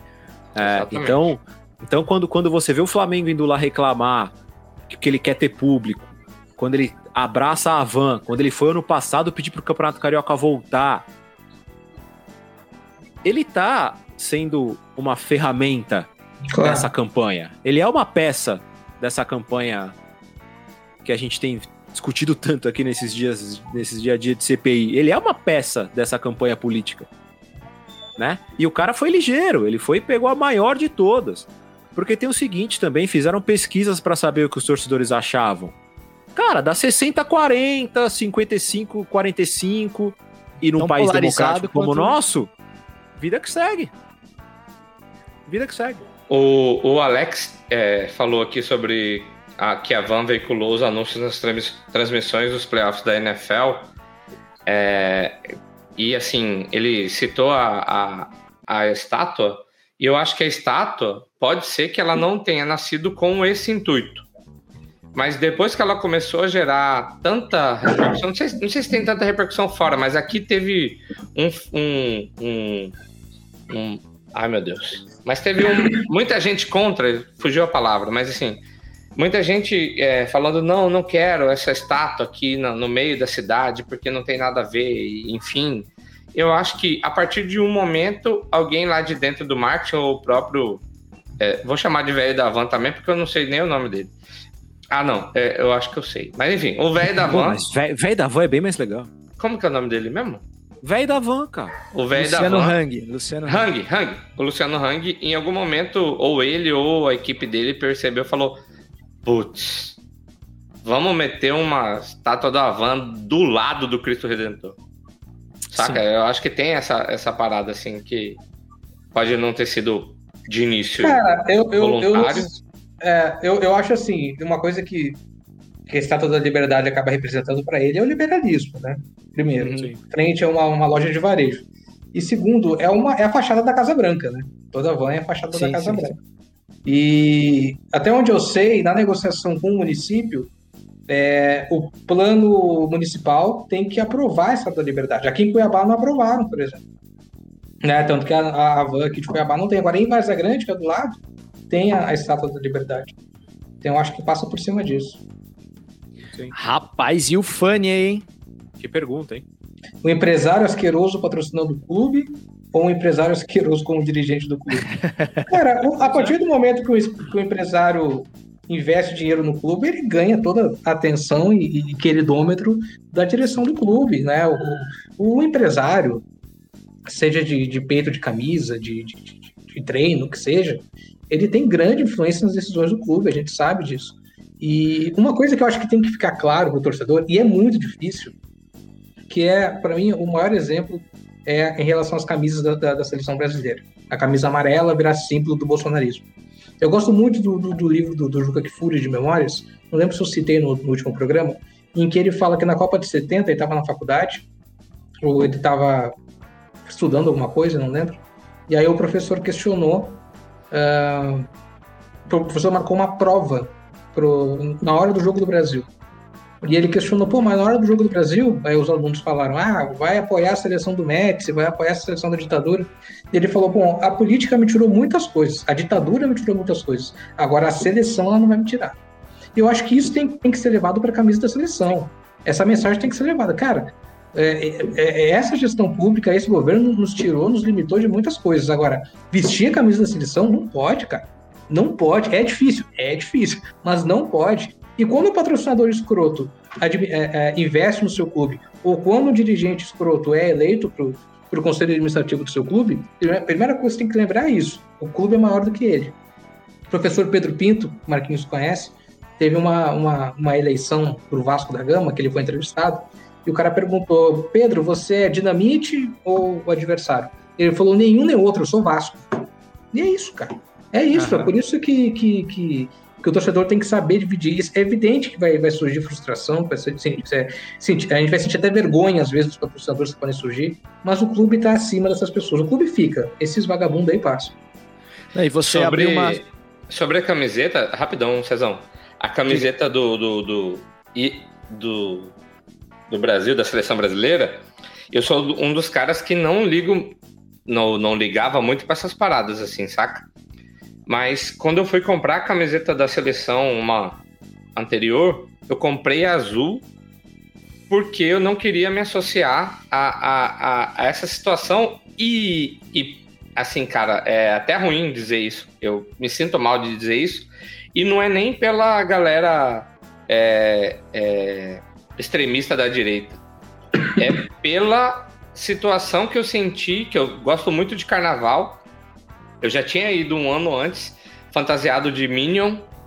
E eu fui no ano do, do, do, do- que o Bolsonaro foi eleito, fantasiado de Minion. Mas, cara, sem Zero. pensar. Zero, zero. Pensei zero. E eu vou nos blocos, os blocos que não vai a galera que iria fantasiada de Minion propositalmente, assim, tá ligado? Bloco do CA da faculdade, né? É, ai, foi mano linchado, do né? Eu fui no Terreirada Cearense, que é um puta de um bloco lá no Rio, na Quinta da Boa Vista, e o tanto de xingamento, empurrão e asneira que eu ouvi, porque eu tava de Minion, foi bizarro. Assim, eu. E aí, por isso, eu falei, cara, não compro essa outra camiseta amarela, porque eu não quero sentir. Enfim, tava. Eu lembro, eu lembro quando a seleção lançou uma camisa branca comemorativa, lembra? É. Aí surgiu, né? Pô, uma camisa de seleção bonita e, né, e branca, não é amarela, vai dar pra usar. No outro dia o Bolsonaro postou um Sim, vídeo usando aquela Ah, camisa. Ah, camisa. ódio. Ah, o Bolsonaro não me bota a camisa do Corinthians no- no- com a picanha de 1.700 reais na Não, mão. mas, Ah, mas é se que tá, né, cara? Cá entre nós, isso só, pro- isso só prova quão sujo ele é. Porque. Não cara, só isso, beleza, né? é Tantas pre- coisas. presidente- Não, você é presidente do Brasil. Você não precisa ficar usando o time do, do rival, não, cara. Não tem essa. Você não precisa ficar usando a camisa do rival. Então, pra você ver como o futebol é uma ferramenta populista utilizada Claro. pelo cara. E você vê como é tudo arquitetado. Esse exemplo mesmo Sim. da camisa branca é isso. O cara não usou por acaso no dia seguinte. Claro a do que não. Corinthians é a mesma coisa. Porque né? ele. A gente sabe essa reação, essa reação positiva que teve da camisa. Cara, ele, ele tomou posse do produto, ele tomou posse do material pra Uhum. ele, simbolicamente. Uhum. E aí que o, que o Fred falou que tem o valor. E eu falei aqui, né? Lembra? A camisa foi lançada, eu vim com a camisa aqui pra falar exatamente isso. Cara, aquela camisa representa a nossa maior paixão, cara. Sim, Uma das coisas que a gente mais tem orgulho. A gente Uhum. não pode perder pra esses caras essa camisa. Exatamente. Exatamente. E o flamenguista tem que fazer isso mesmo, cara. A camisa hoje nem vem com patrocínio, tem essa também. A camisa vem sem Aham. nada e o cara põe o patrocínio se ele quiser na loja. Cara, vai e- lá, veste o manto rubro-negro e manda a Avança e fuder se você não gosta da Avança, entendeu? Não, e outras. segue, E, e sabe um negócio legal que dá pra você fazer também? Mete um xão de, de fita crepe aqui no patrocínio. se você a- É, abomina, por exemplo, se você é do lado de, de lá das- da, da situação que você também é opositor ao governo, assim, assim como nós aqui, acredito, todo mundo. É, cara, proteste dessa forma. Por exemplo, eu vou dar um exemplo. Na minha pelada no Rebelados Futebol Clube, eu, por uma coincidência bizarra, depois eu consegui trocar. Mas eu ganhei o número 17 na camisa. E aí, pelo menos por uma pelada, eu tive que vestir o 17 e era assim, cara, nas vésperas do primeiro turno do fatídico 2018. E eu cara, não tive ditador. dúvida, eu meti um hum, é, de fita crepe e eu exerci ali a minha. Falei, cara, ficou melhor do que eu usar outro número, Claro. sabe? Ficou mais clara ainda a minha posição. É isso, cara. E o Claudião falava disso mesmo, cara, na, na, na ocasião do lançamento da, da última camisa da seleção brasileira, em comemoração, né? a- ao, Pô, são- Tri, são- né? era- eram, eram 50 anos do Tri. 50 anos do Tri. Aí você, aí você não vai poder usar a camisa que fala da maior seleção Porra, de todos sim. os tempos, porque tem um babaca que quer se apossar É. da camisa. E aí, aí, aí- e um lance que você falou também, né, Claudião, que é o fato da gente tomar esse símbolo que é nosso de volta, usando, né? Que é a, a única Sim. forma da gente tomar é, é É. usando. E, E- e- e não só que eu usando, não tenho cara, essa mas- coragem, mas Mas, trabalhando. mas nisso. como, como, como é louco, assim, que. Pô, às vezes eu fico sonhando se um dia a gente vai ter um jogador, saca? Pra vestir essa camisa e puxar essa pauta. Puxar, Sim. puxar essa agenda, assim, sabe? Não digo peitar, mas, sabe, se impor. O Igor Sim. Julião é um cara que, que, que, que tuita umas coisas interessantes, tem uns comentários bons. O Ramiro, do Corinthians, também tem um posicionamento legal. Richard, Mas- O próprio Richardson, O né? próprio Richard, o Alessandro, o Alec Gol. Hum. Mas o Jean-Pierre deu uma entrevista muito boa no, no Bem, no Bem Amigos, um tempo atrás. Mas, cara, é. é, um, um- um figurão mesmo de seleção, saca? Pra meter uma coletiva assim, jogar real, bater de frente, assim, soltar esse manifesto mesmo, saca? Não sei, eu não sei se, se, é interessante pra uma marca da vida, uma Nike da Não, vida. mas, mas- mas aí a gente tem um problema, né, Fred? Porque a gente falou da Chu aqui e no nosso grupo, nas primeiras conversas que vieram da Chu, e eu lembrei até no meu Twitter, a Copa América foi comemorada com arminha feita com a mão, né? É, é verdade. Uhum, uhum. A O gente não Bolsonaro pode que esquecer a, a taça, tudo. Pois é. Exatamente. E os jogadores, É é alguns foram lá pra foto, né? Muitos. Então, e- infelizmente, parte da seleção tem esse perfil. Tem, não. Tem, tem. Eu, lembro, eu lembro do Filipão batendo continência pro, pro, pro Bolsonaro, depois de um título do Palmeiras também. E assim, não é. E, e tem que ser um cara muito. é, com, com uma, com costas bem largas, tem que ser um cara. Como, Muito, como o Neymar, muito, por exemplo, né? Ele teria um poder É. de transformação, que a gente sabe que ele não quer, que ele não tem o menor interesse, por interesses tem. pessoais, inclusive. É, Tem que ser um cara de. que tá certeza que ele vai estar nos 23 e que se ele sair, ele vai ser Uhum. que- o treinador vai ser questionado de não Sim. por que não convocar, porque se tiver um cara parecido, e a gente tem diversas histórias parecidas, o Reinaldo do Atlético sofreu em 78 algo parecido, o cara não vai ser chamado. Tira É. o cara que tá dando problema e, e, e apaga a história. É, a, gente, e- a, gente tem, a gente tem convocação essa semana até, né? A gente podia dar um pitaco depois. Sim, sim. É, cara, eu, nem, eu confesso pra você que nem tava sabendo de, de- é para eliminatórias? O que, que é? Eu, eu- eu acho que é pra Copa América, hein? Copa América. Sim, é, são, são dois jogos de, de eliminatória da é, Copa, Copa América. América pra tem um mês aí, né? É, o da Copa junho, América né? ele, po ele pode passar uma lista que ele não precisa divulgar com mais nomes e depois ele faz a final.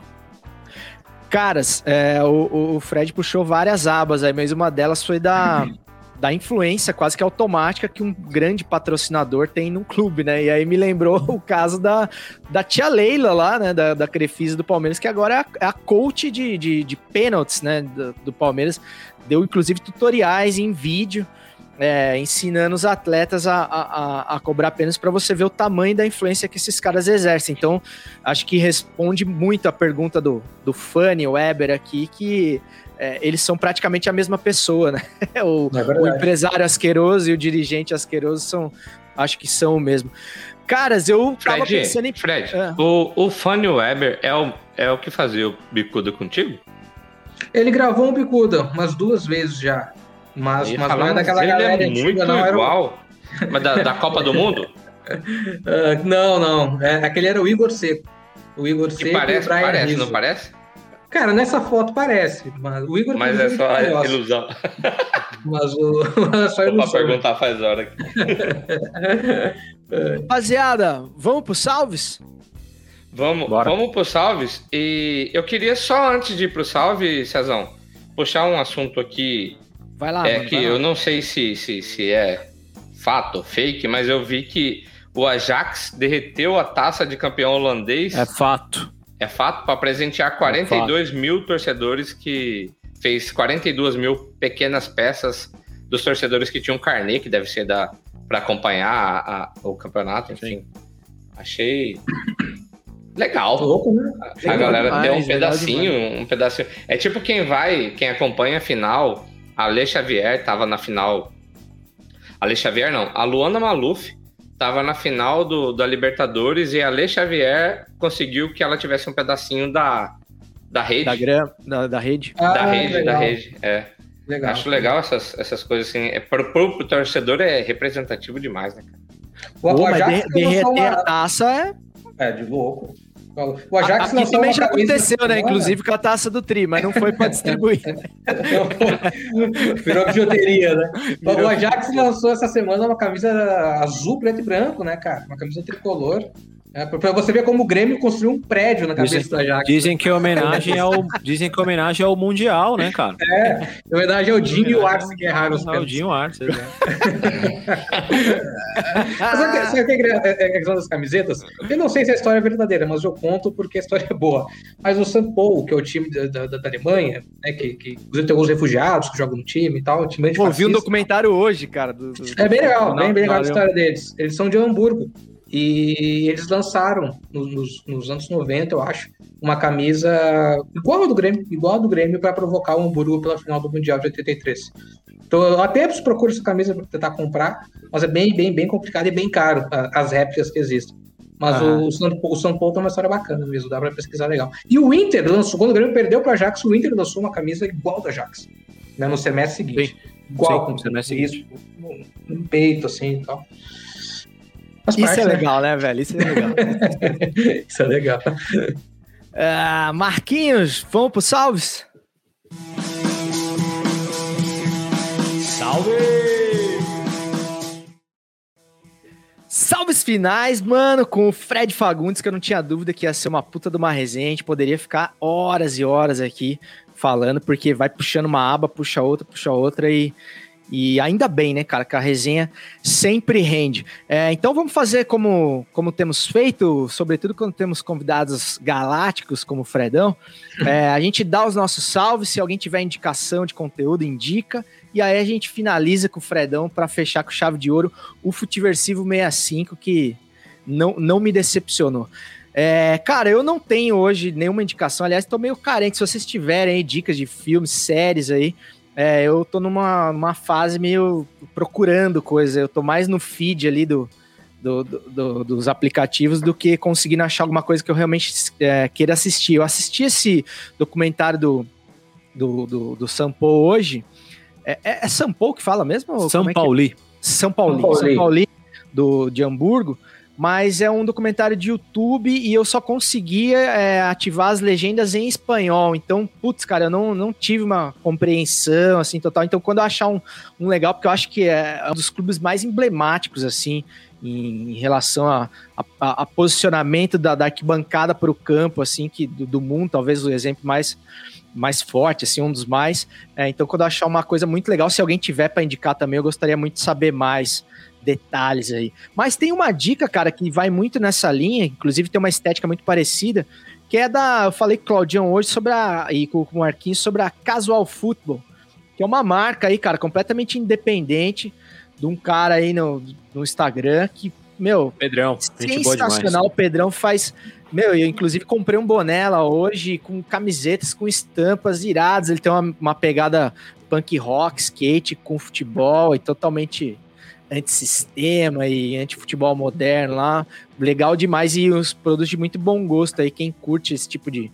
Quer vestir futebol, mas não necessariamente quer usar camisa de time e tal. São, são belas opções ali. Não, não estamos ganhando nada para dizer isso. É, Marquinhos? Não estamos ganhando nada ainda.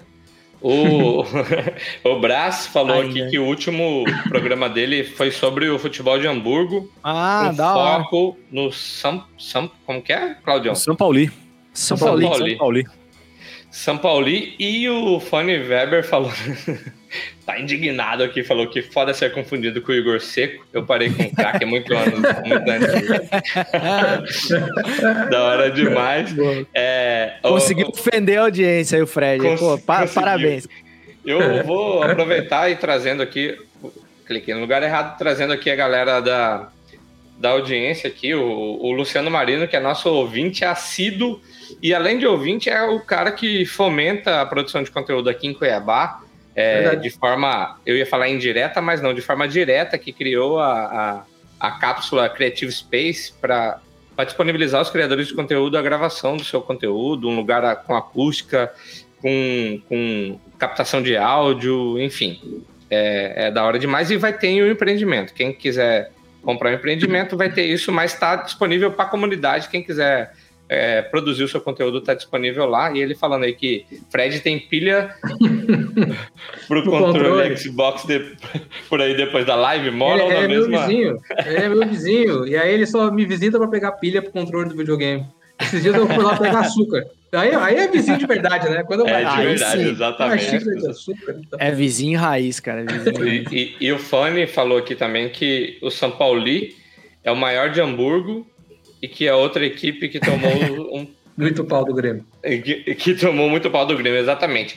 Mas eu quero fazer, mandar meu salve pra galera que tá nos acompanhando aqui. Eu fico responsável. Às vezes eu tô com o olhar perdido aqui, é que eu tô tweetando, olhando comentário, colocando o GC no ar. Mas nós vamos seguindo. Uma e hora, DJ, né?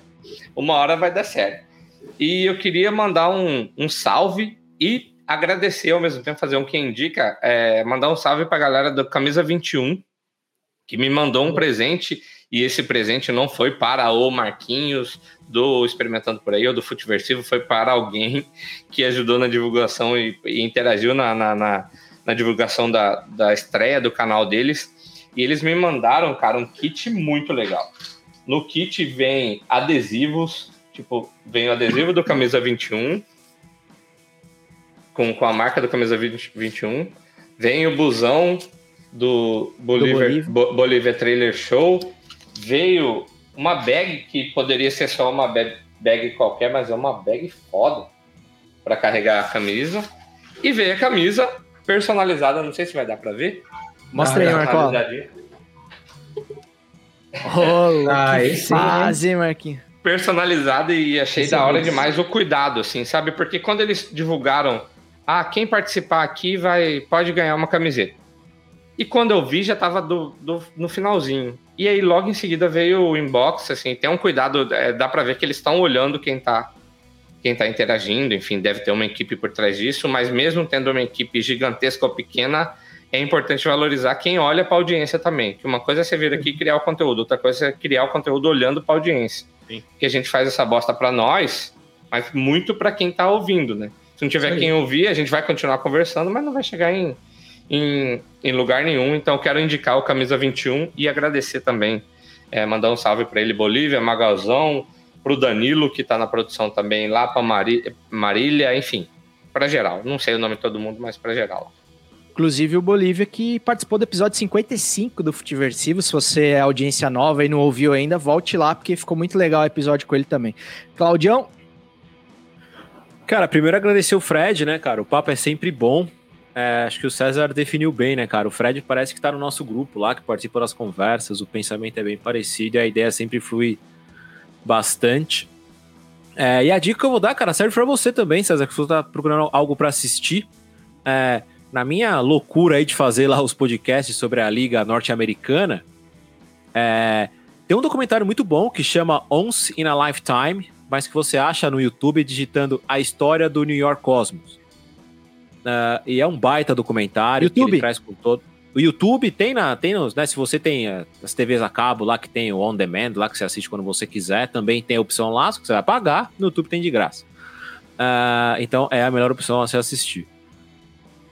Tem com legenda, tem inglês sem legenda, então tem, tem várias opções, mas é fácil de encontrar e conta a história do New York Cosmos, que é a gente falou do, do São Paulo aqui, é quase que uma antítese do São Paulo, né? A forma como surge, a proposta e tal. E que é uma revolução no futebol, né, cara? Assim, se é o, é o primeiro time das estrelas, né? Então fala sobre chegada do Pelé, Beckenbauer e tal, até o seu seu sua, seu quase fim nos anos 80 ali. É um documentário muito bacana, tem muita imagem de acervo histórico. O americano é muito bom nisso, né? Tem muito conteúdo de imagem antiga. E, cara, é, é, provavelmente vai fazer um frio danado aí em Santa Catarina, onde vocês estiverem. Aí, cara, é um, é um bom passatempo de fim de semana, assim, é uma hora e meia investida para conhecer uma história bem underground do futebol, que é pouco comentada, mas que é bem legal. Porra, verei com certeza, valeu pela dica aí desde já. Deixa eu só fazer um adendo aqui, já que você não teve um Quem Indica, Cezão, vou usar o seu, a sua Faz favor, vaga faz do favor. Quem Indica, é que eu, eu assisti também é, os três primeiros episódios da série Onde Está, Onde Está Meu Coração, da Globoplay, que fala sobre uma médica talentosa que se vicia em crack.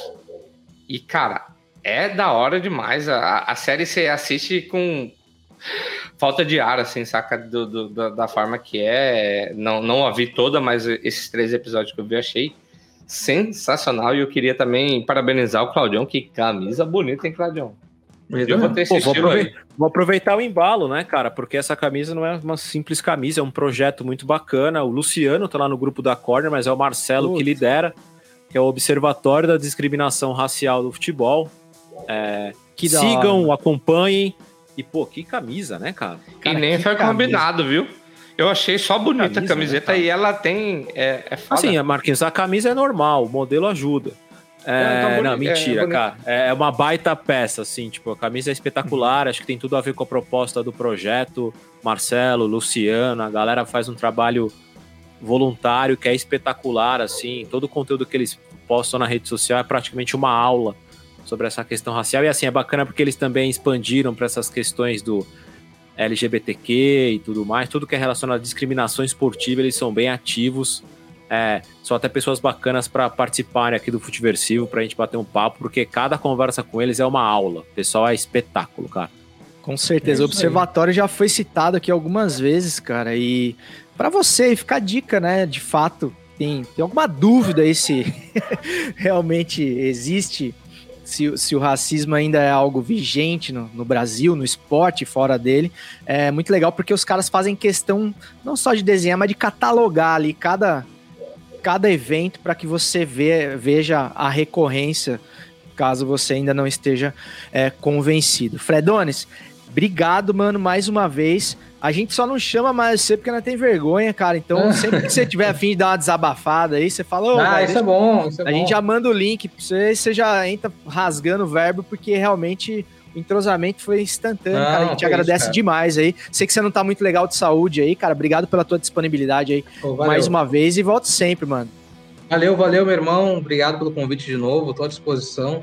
Sobre o observatório, além do Marcelo, que porra, faz esse trabalho incrível, um- uma outra personalidade de futebol que, que aproveita para divulgar bastante o observatório, que também eu acho que um baita convidado para o programa é o Márcio Chagas, o ex- o ex-árbitro de futebol, foi candidato a vice-prefeito de Porto Alegre nas eleições passadas. E é um cara extremamente ativo, faz um trabalho brilhante. e participa de algumas lives, três, quatro por semana. Eu acho que se, se chegar ao março, ele tranquilamente bate um papo aqui, e ele tem um, uma, um discurso muito bom, um cara bastante coerente, assim, na, no diálogo dele. É, o Fanny comentou aí, diagnóstico da saúde do Fred, doente pelo Grêmio. eu tô com um pouco de tosse, mas tô melhorando, tô melhorando. Acordei um pouco febril essa semana, mas tô, tô me cuidando. Cara, é, como eu disse, tô à disposição, é bom demais falar de futebol durante algumas horas. Eu tenho um podcast de astrologia toda semana, que fala de tudo menos astrologia, que é o Inferno Astral, aproveitar para divulgar para as pessoas. Essa semana a gente falou sobre histórias de de parques de diversões abandonados e tal. E a gente também esclarece o sonho das pessoas. Elas sonham com alguma coisa absurda ou inventam que sonhar e a gente interpreta esse sonho. E é o um Inferno Astral, é só procurar lá no Spotify, é exclusivo do Spotify. Vou deixar minha dica também, se vocês é, permitem a minha dica aqui para a semana, para o final de semana. É um desenho que tem na Netflix, um longa chamado Família Mitchell e a Revolta das Máquinas é, um, é da Sony, não é da, da, da Pixar, que a gente está tão acostumado né, a ver essas superproduções. E ele tem algumas características que fogem um pouco da Pixar. E é uma crítica bem, bem divertida, bem, bem, bem interessante sobre inteligência artificial, sobre ao próprio Facebook, o Mark Zuckerberg, né? O, um dos vilões do, do filme se chama Mark, inclusive, não à toa. E tá na Netflix. E é bem divertido, cara. É uma, uma para quem tem filhos, principalmente, está nos ouvindo, é um, é, uma, é um programa bom aí pro final de semana. Pode Me ajuda aí. o nome, Fredão? que o rapaz do GC aqui esqueceu o nome. o nome é Família Mitchell e a Revolta das Máquinas. Boa. Beleza. Rapaziada, se alguém tiver mais alguma coisa aí, fale agora ou cale-se até semana que vem. Bom, a minha única, só para fechar então, porque eu falo demais, é a convocação do Tite, né? Que a gente Pô, Fred, tá louco, mais, fala pra mais, caralho. Mais tanto, mas a gente não consegue mais criar expectativa. Como diz o Tite, né? Fala muito! a gente não consegue criar expectativa para a convocação do Tite, né? Parece que se ele convocar o Gabigol vai ser uma surpresa. Né? Então Aham. ele é tão conservador nas convocações que, que não dá para a gente esperar uma coisa muito diferente. Mas eu acho que a grande dúvida fica em cima de fato do Gabigol, né? E dos jogadores do Flamengo. Quem que pode, pode entrar aí para eu não digo para surpreender, porque muita gente ali já, já merece uma uhum. colocação há um bom tempo. Mas acho Você que acha que ele leva? É eu acho que sim. Eu acho que o Gabigol ele leva pelo apelo popular tudo mais. Velho da van. não, não, mas eu acho que o, eu acho que o Gabigol sim ele leva. Ele leva e vai ser a grande surpresa, o que é uma pena, né? Porque a gente sempre procura alguma, alguma novidade para acompanhar a seleção. Mas a Copa América tá aí, a Copa América é massa de assistir, né, cara? Eu é adoro massa, a Copa América, é massa, mesmo sem, sem público, tudo. Mas é massa de assistir, vamos torcer. Copa América é legal demais. E você falou do Gabigol, velho da van, eu não duvido não que tem alguma que isso facilite ah, as prefiro coisas, nem né? Pensar nisso, prefiro, prefiro nem, nem pensar. pensar. Mas tomara que leve, né, cara? Porque o Tite também é especialista em perder o melhor momento dos caras, né? O, o exemplo do Marinho foi um que, porra, o cara não, voando ano passado para não ter uma chance de jogar um, sabe, um amistoso que seja, cara. É, muito, o, muito ruim. O, o Gerson parece que responde aquela punição, né? Da seleção sim. olímpica que ele recusou o convite e tal, sim, a convocação. Sim. E, cara, o, o, talvez o Gerson nem esteja no melhor momento da carreira dele, mas há muito tempo já que ele merece uma convocação para a seleção principal. Eu sou fã do Gerson, eu sou fãzaço do Gerson. Nossa, demais, joga bola demais. Joga bola demais. demais. E assim, e como essa joga, coisa de vaidade prejudica o, o todo, né, cara? Como não se pensa que como a seleção, como a seleção sendo pro, propriedade do cara, né? então ele tem algum, ou a própria CBF, enfim, e jamais você pensa de fato no cara que tem que estar tá lá no melhor momento da vida dele, enfim. O é... Gerson joga demais quando não tá no bolso do Daniel. Exatamente. O Daniel entrou na mente também, alugou um terreno na mente do Gerson, isso não dá para negar. E tem a dica do Lisandro aqui para finalizar, né? é. Diego Souza, o único nove possível. Realmente. O, o, o, Diego Souza, aliás, no, aliás, no Rebelados, ele é titular absoluto. O Tite deveria convocar em respeito, porque o Tite tá lá muito em função do Diego Souza. E aí, Breno, ah, do gol, do gol perdido. O lance, o lance do gol ah, perdido é. deve, é. pô, tem total conexão com o sucesso do Tite dali para frente, né? Já, já jogaram, já, já, jogaram juntos na seleção, né? Rafinha, Diego Souza e Douglas Costa. Sim. Já jogaram juntos na seleção. Eu acho que um ou dois jogos. Quem sabe. Quem sabe o Douglas Costa parece que aceitou diminuir o salário, né? Fez esse grande favor, diminuiu de 13 milhões para 1 milhão e meio. Então, Pô, é, legal. é- Que benevolência. Legal. Que, que gente, que gente boa. Mas parece que agora só falta a Juventus liberar mesmo pro, pro Douglas Costa voltar pro Grêmio e jogar onde ele não jogou, né? Passou pouco período no time profissional, maior parte lesionado, e com o Celso Rotti, né? Que deixava ele no banco o tempo todo. O famoso guri de merda que o Celso Rotti chamava. E, o- e o Rodrigo Dias aqui, cara, que fala a frase mais emblemática do episódio aqui, que a 10 é do Luan da seleção brasileira, eu concordo plenamente. o Luan que eu jamais critiquei, um homem que eu sempre defendi. E, ô Luan, puta, cara, tomara, velho, tomara. Eu não quero E que, pô, Dixon. se ele continuar nesse embalo aí de todo, toda semana fazer golaço, ele vai roubar o apelido do Dodô, né, cara? É, não, impressionante, mas falta gols. bastante ainda. Eu Pô, tenho falta muito, mas, pô, gols naquele- Impressionante essa sequência do Luan. Que continue pelo menos com 80% desse- disso aí. Calar em nossas bocas, Luan. Inclusive, nós vimos jogo de Champions League essa semana, né, o Claudião? Pois é, cara. o, pois o é. Cor- Corinthians e o 15 Corinthians e, e, Limeira. o- e o, e o Limeira United, né, cara? Grande Limeira Limeira United. United. Exatamente. Que fase do Coringa. Então, rapaziada, depois dessa miscelânea aí de, de assuntos, é, cara, que da hora que recebeu o Fred aqui. É, quando, quando fechar com o Douglas, você vem aqui abrir- tomar uma com nós para comemorar, Vamos. o, o, o Fred. Vamos, vamos É. sim. Vamos, vamos Então, sim. e agradecendo aí, né, cara, a rapaziada do, do chat aí, é muito legal, cara, ver que vocês estão aqui, a, a nossa meia dúzia de 12 aí, cada vez maior aqui acompanhando a gente, e uma audiência qualificada, né, com, participando do, do episódio, de fato, eu fico feliz demais, e por isso que vale a pena fazer ao vivo aqui, mesmo com todas as cagadas.